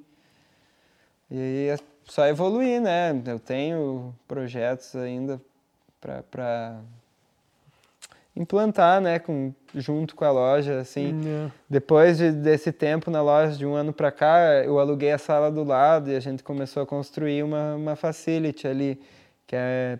Começamos com uma construção de um bowl, mas estava muito difícil, a gente estava com pressa, pagando aluguel já dessa sala, e daí a gente acabou só deixando uma mini ramp mais simples, uma área de lazer, e ali que, que vou fazer escolinha para as crianças, eventos, premiere de Uhum. skate, é, exposição de artes, fotografia, eventos assim em geral conectado com, com o skate, cultura de rua, né, a cultura do skate. E tá tudo se encaminhando para né? para dar certo. vem Agora foi vindo para Barcelona que foi bom para para dar uma renovada nas ideias depois da, da pandemia de dois anos assim ficando trancado lá Como foi tudo isso? Pra, tipo, foi difícil. Primeiro que já é difícil para mim, porque o inverno é, é rigoroso, é muito frio, é muito longo, ah, pouca luz, no- os dias são curtos, assim. tipo, de luz, quando o inverno é assim, quanto tempo tipo de, de luz? Pô, assim? três e meia da tarde tá noite escuro já. Então a loja fecha às seis, eu saio já tá noitão, parece que é 10 da noite, mas é 6 da tarde. Às três e pouco já tá à noite. É foda. E daí dá aquela sensação, né? Tipo, você tem menos energia, anda menos skate, fico é. sedentário, já, já não tava me sentindo bem, assim, ganha peso e não tá andando. Falei, não, tem que ir pra, pra Barcelona, né? Pô, viver skate todo dia, ali comer skate. Foi o que eu fiz agora no, no, inverno. Falei, não, depois dessa pandemia, dois anos aqui, eu não posso passar mais o inverno aqui, eu preciso, sabe? Deixar a minha chama acesa, eu falo, yeah. que é andar de skate na rua, tá com a, a loja continua ali aberta. Tá, tá sim. A minha namorada tá lá, ela tem o trabalho dela, que ela cuida, e agora em meio período ela tá ela administrando a loja. E a gente tem voluntários na, na, na rampa né? Que o pessoal ah, cuida tudo também, organizado. Que é um, um, moleque que eu ajudo na loja que ah, anda de skate também. Da hora. E agora falando aqui é, é, da atualidade, né, mano? Essa parada da guerra aí, que vocês estão ali no, no lado ali do, da, da ratuaria Nossa, ali, então, é, isso começou, eu já estava aqui, mas como, né, eu tô ligado com as notícias de lá e, e acabo sempre vendo alguma coisa é, é, complicado. Tem, tem muito ucraniano já entrando na Eslováquia ali. É um dos países que eles mais escolhem, apesar da fronteira ser pequena, porque é União Europeia, é euro, tem uma qualidade de vida boa. A língua para eles é muito simples, porque é bem parecida. O, ucraniano já é mais difícil ainda, então eles falam fácil. E a Eslováquia, assim, é muito. Nesse caso, está sendo muito aberta para eles. Já na, na cidade onde a gente tem a loja eu já vi que eles estão construindo conjuntos habitacionais, porque os ucranianos estão se mudando em massa para lá. Já tem muitos abrigos, assim, que eles estão recebendo criança e tentando conectar com os pais. Nisso eu até tive uma ideia vendo isso, que é usar a minha facilidade, a facility, né, a rampa, onde eu tenho ali os meus projetos, para quem sabe receber refugiados ucranianos, assim, jovens que queiram entrar no, no skate para trabalhar de, de voluntário lá. Fazer sabe? um bagulho social. Um né? bagulho. É, eles vão ter a chance de estar lá aprendendo algo novo, que talvez se ele gosta também, se interessa, vai poder estar fazendo, andando no skate, ajudando e dando algo novo nesse momento para eles, que é. é difícil, né, sair de casa, às vezes se separou da família. A gente, eu não sei, nunca tive numa situação dessa mas eu imagino que deve ser muito foda. Então, imagina se eu tenho a oportunidade na minha loja de criar um programa e refugiar cinco moleque lá da, da Ucrânia que estão lá sozinho, podem trabalhar na loja, aprender alguma coisa, andar é, de skate, ajudar nos eventos, sabe? Quem sabe começar a fazer um dinheiro para frente ali, já arrumar um trabalho na área, nunca sabe, né? É. E assim, tipo, vocês assim não tem medo ali, não? Você conversou com seus Olha, eu tenho, porque que nem eu escuto da minha namorada e a família é dela toda ali, né? Eles me contam umas coisas assim, tipo. Que, que por exemplo, se né, acaba vindo alguma coisa ali pro lado da Eslováquia, todos o, todas as pessoas, os homens ali vão ter que ir pra guerra, defender a fronteira, algo assim os pai, o pai dela, conhecidos, tipo, já avisaram que se acontecer alguma coisa, todo mundo vai ter que ir.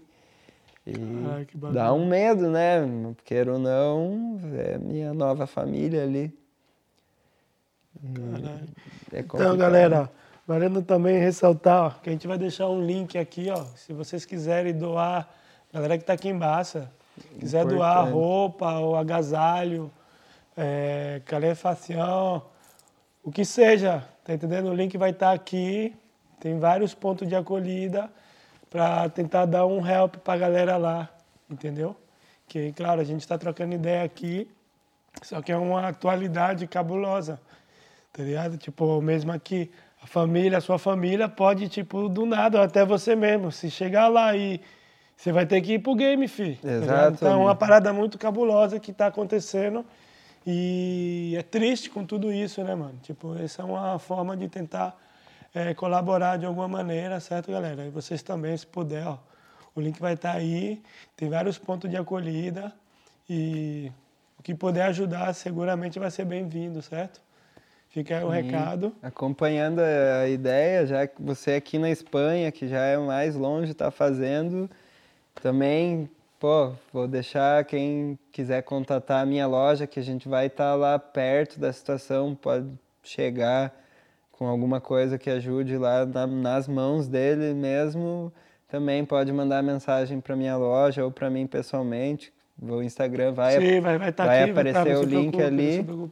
E eu me disponho a entregar e a doar também, a participar, que é necessário. Eu nunca passei, mas pelo que a gente vê, Nossa. não é nenhuma brincadeira. Em nenhum lugar do mundo, né? Não é só ali, é todas as guerras que rolam. Sim, sim, claro, porque também é uma parada que se, sei lá, se cair uma bala no território europeu, fia, fudeu, tá ligado? É uma parada cabulosa que a gente está vivendo Passamos a pandemia. Vai afetar o skate. É, vai afetar tudo, né? A vida, né? Para quem tudo quiser ver né? também, vou deixar mais um sim, recado sim. ali.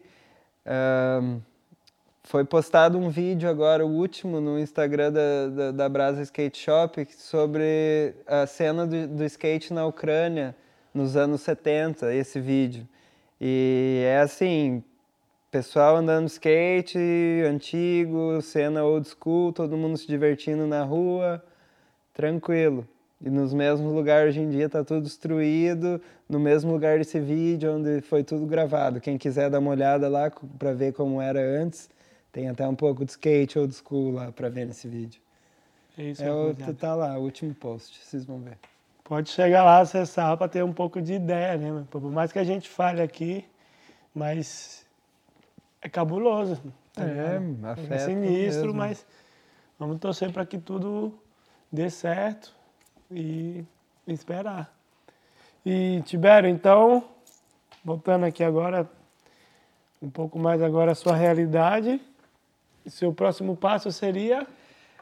Bom, agora eu aproveitei aqui, né, em Barcelona, foi uma experiência foi a melhor, né, até agora para mim, vindo para cá, podendo conviver mesmo ali com toda a comunidade brasileira aí de Barcelona, não só brasileira, como gente do mundo inteiro, né? Pô, anda de skate por amor ali todo dia, tá fazendo corre qualquer que seja, de, de qualquer forma. Eu, nossa, fiquei muito feliz que eu fui bem recebido, fiz amigos assim, hum, sinto que eu fui recebido com respeito, assim, por quem eu sou, pelo meu corre, e agora voltei, estou voltando assim para trabalhar na minha loja com os novos projetos e cabeça fresh, inspirado por todos vocês, os corres que, que vocês fazem, né? Tipo, sempre por amor ao skate, vejo tanta gente aqui, Fer, o Beiço, todo mundo que está fazendo o corre aí, sempre inspirando. Então eu vou voltar agora, cabeça no lugar na Eslováquia e progresso. A minha ideia é, assim, trabalhar no, no website da, da, minha loja, no, no, nos projetos da fundação de, de questão social, me conectar ah, com a cidade, assim, para eventos maiores, é, de, de maior âmbito, não eventos só meus, mas eventos da cidade, assim, grande, que a gente quer, sabe, ser um um pilar da comunidade lá, como é uma cidade pequena, a gente quer que a nossa loja alcance um patamar assim que a cidade respeite, de é. fazer eventos e Claro, e essa ideia de, de acolher os moleques Exato. da Ucrânia, tipo, porra, puta iniciativa, né, mano? Uhum, é, eu tive essa ideia aqui, com tudo isso que está acontecendo, eu achei que ah, eu não posso pensar só nos benefícios que eu vou ter de, hum, é. ah, eu não quero mostrar que eu estou ajudando, é importante. Não, dá, não, dá e mas fazer. É, mas é lógico que também é bom, tipo, eu, que eu tenho essa, essa, essa chance de ajudar. Oh, então eu vou fazer, eu vou se usar. todo mundo pensasse assim como você, como você. Né, Exato, não é só uma chance de ajudar, é uma oportunidade. Tipo, então, eu penso em fazer, com certeza. Espero que não precise, porque se acabar, melhor, né? Tudo em paz. É, mas claro. Se Seria... precisar, vamos estar lá. Sim. E focar, eu, como assim, realização pessoal no, no skate, eu quero lançar uma, uma parte. Nessa viagem agora consegui umas imagens de câmera. ainda eu sou muito indeciso para imagem, às vezes eu eu gosto na hora e depois não gosto mais. É Mas eu, complicado. eu quero, eu quero me juntar com um filmer ali que eu consiga trabalhar assim numa, numa parte que eu, que eu esteja satisfeito e botar para todo mundo ver assim. Não é, é sobre a manobra, mas é sobre ali se dedicar a um projeto e querer dar o melhor que você pode, me- melhor que você, que você nem conhece ainda que você pode atingir. E é isso que eu quero fazer, assim. Eu vou fazer os projetos né, da minha loja, da cena do skate na Eslováquia, pretendo expandir também e pessoal mesmo é fazer uma parte. É, Eu tenho um projeto com a minha namorada que é fazer uma parte filmada por ela, só que ela ainda não filma skate bem, ela vai ficar brava, que ela sabe disso. fica aí, é- saca, você vai é voltar que- pra lá Você amanhã, sabe viu? como é, né, mano? É foda, você fala, pô, me deixa aqui, ó, no meio da, da lente. Eu vou dar né? pra lá amanhã, hein, sacana? Fica aí. Fica brava de ficar duas horas lá, o cara não acerta a manobra. A culpa é sua, caralho. Você vai mandar eu mim? Mas é, a gente quer fazer esse projeto. E, e no futuro vim para viver um tempo aqui. Um tempo não, viver mesmo na Espanha, não sei se em Barcelona ou talvez numa cidade menor. Assim, né? Quem sabe abrir um negócio aqui quando a loja lá tiver. A gente fala num piloto automático, né? Numa, numa Funcionando situação que a só. gente possa viajar Yeah. e E vem cá, já para finalizar já, que a gente já trocou bastante ideia, atualidade, passado, presente, futuro, medo, A história alegria. não acaba para contar, Yeah. né? Sempre O que, que você poderia deixar um recado assim para um, pra um moleque ou pra uma pessoa que tem um sonho, né, meu? Que querendo ou não, você, tipo, viajou 24 países, não? 24 ou 23? É, 20, não, Bueno, 24 20 e contando com o Brasil, então 20 acho que é picos. 23 que eu Ah, conheço. bueno, eu acho que tá. é isso.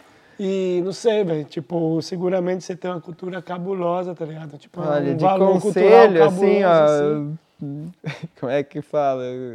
Eu sou meio. O ditado no Brasil, né? Suspeito pra, pra dar conselho, não sei não. É não conselho, é Tá tipo uma ideia, tá ligado? Tipo assim, ideia, porra, assim, sua, ó, tipo, sua motivação meu, de todos esses É anos não- de viajar, meu, tá ligado? Sobre, é sobre fazer o que ama, não importa o que seja. se Você tem que botar. Se você tem a ideia na cabeça, você sabe que você ama e você quer fazer aquilo, tá decidido. Vai. Não importa o que, só faz, meu, porque é, vai ser difícil, vai parecer que não é para você fazer aquilo. Ah, não, mas quantas vezes eu ouvi, não, mas você, como é que você vai fazer isso? Isso não dá. Como você vai fazer isso? Não dá. Sabe, a sociedade, as pessoas, todo mundo vai querer ficar te parando e falando que não dá, falando que não é o certo, falando que não é assim. E eles vão falar, não, mas é isso que eu quero para minha vida, isso que faz sentido. Tipo, para mim foi sempre fazer o que eu amo, que era andar de skate, viajar ao mundo, conhecer novas culturas, poder, sabe, não só viver de skate, mas eh, retribuir com o skate, tudo que o skate me deu, as memórias, as alegrias, as, as ideias de querer viajar e conhecer o mundo, veio da, da cultura do skate ali que está em mim, que eu vivi. Então, é botar isso, se é isso que você quer, vai. Não importa que todo mundo fale não, você siga a tua intuição. Põe na prática o que tá na mente. Exato. E é assim, come... botou um negócio na cabeça, faz até conseguir. Vai, vai, não vai ser fácil? Não vai, mas faz. Se você ficar batendo ali na porta, vai, vai abrir. Não é manobra, né? Você Não vai é ficar ali, manobra. né? Uma hora vai. Tem que se dedicar para tudo, né? Exatamente. Eu tô aprendendo ainda, mas a gente vai. Nunca é tarde para aprender, meu jovem. Então é isso, rapaziada. Hoje ficamos por aqui. Trocamos uma ideia aqui com o Tibério. Nossa, obrigado. Obrigado aí você por essa história cabulosa, um brasileiro, É, espero correria, que- tá ligado? Tipo, que muita gente não tinha ideia que existia um brasileiro assim e tá aqui, tá ligado? Ficamos por aqui, galera. Mais uma vez, não esqueça de se inscrever no canal, certo? Vai lembrar que esse episódio está no YouTube, aí pro podcast, é, Spotify. E o que mais? A Alain da Silva, a voz do além. A voz do além tá calada demais, tá muito perto. Que passa, Tia Beth? Fala mesmo, fala mesmo. Tava sentindo falta aí de sua voz de locutor. Certo, família? Obrigado aí, Intermilhas, Sticker Seed. Coxinha do pai, obrigado, ó. Coxinha do pai. Ó, acabou, hein? A coisa tá boa, hein? A coisa foi Alex, da hora. Não, Daba Show, toda a comunidade aí brasileira de Barcelona, da Europa, do skate, do Brasa, os amigos da Califa, de todo mundo. Só progresso, vou mandar de skate. Quero mandar um salve aqui pra minha mãe, pro meu irmão especial e pra minha namorada e o meu cachorro. Petra, o brabo. Certo, família? Recado dado aqui do Tibério. Ficamos por aqui. Beijo na alma. Charlie você também tá com nós. Vote B B. para presidente. Na próxima, Certo. hein? e é isso, Valeu, família. firma. Ficamos por aqui. E aquela você sabe, né? My name is. Tchau!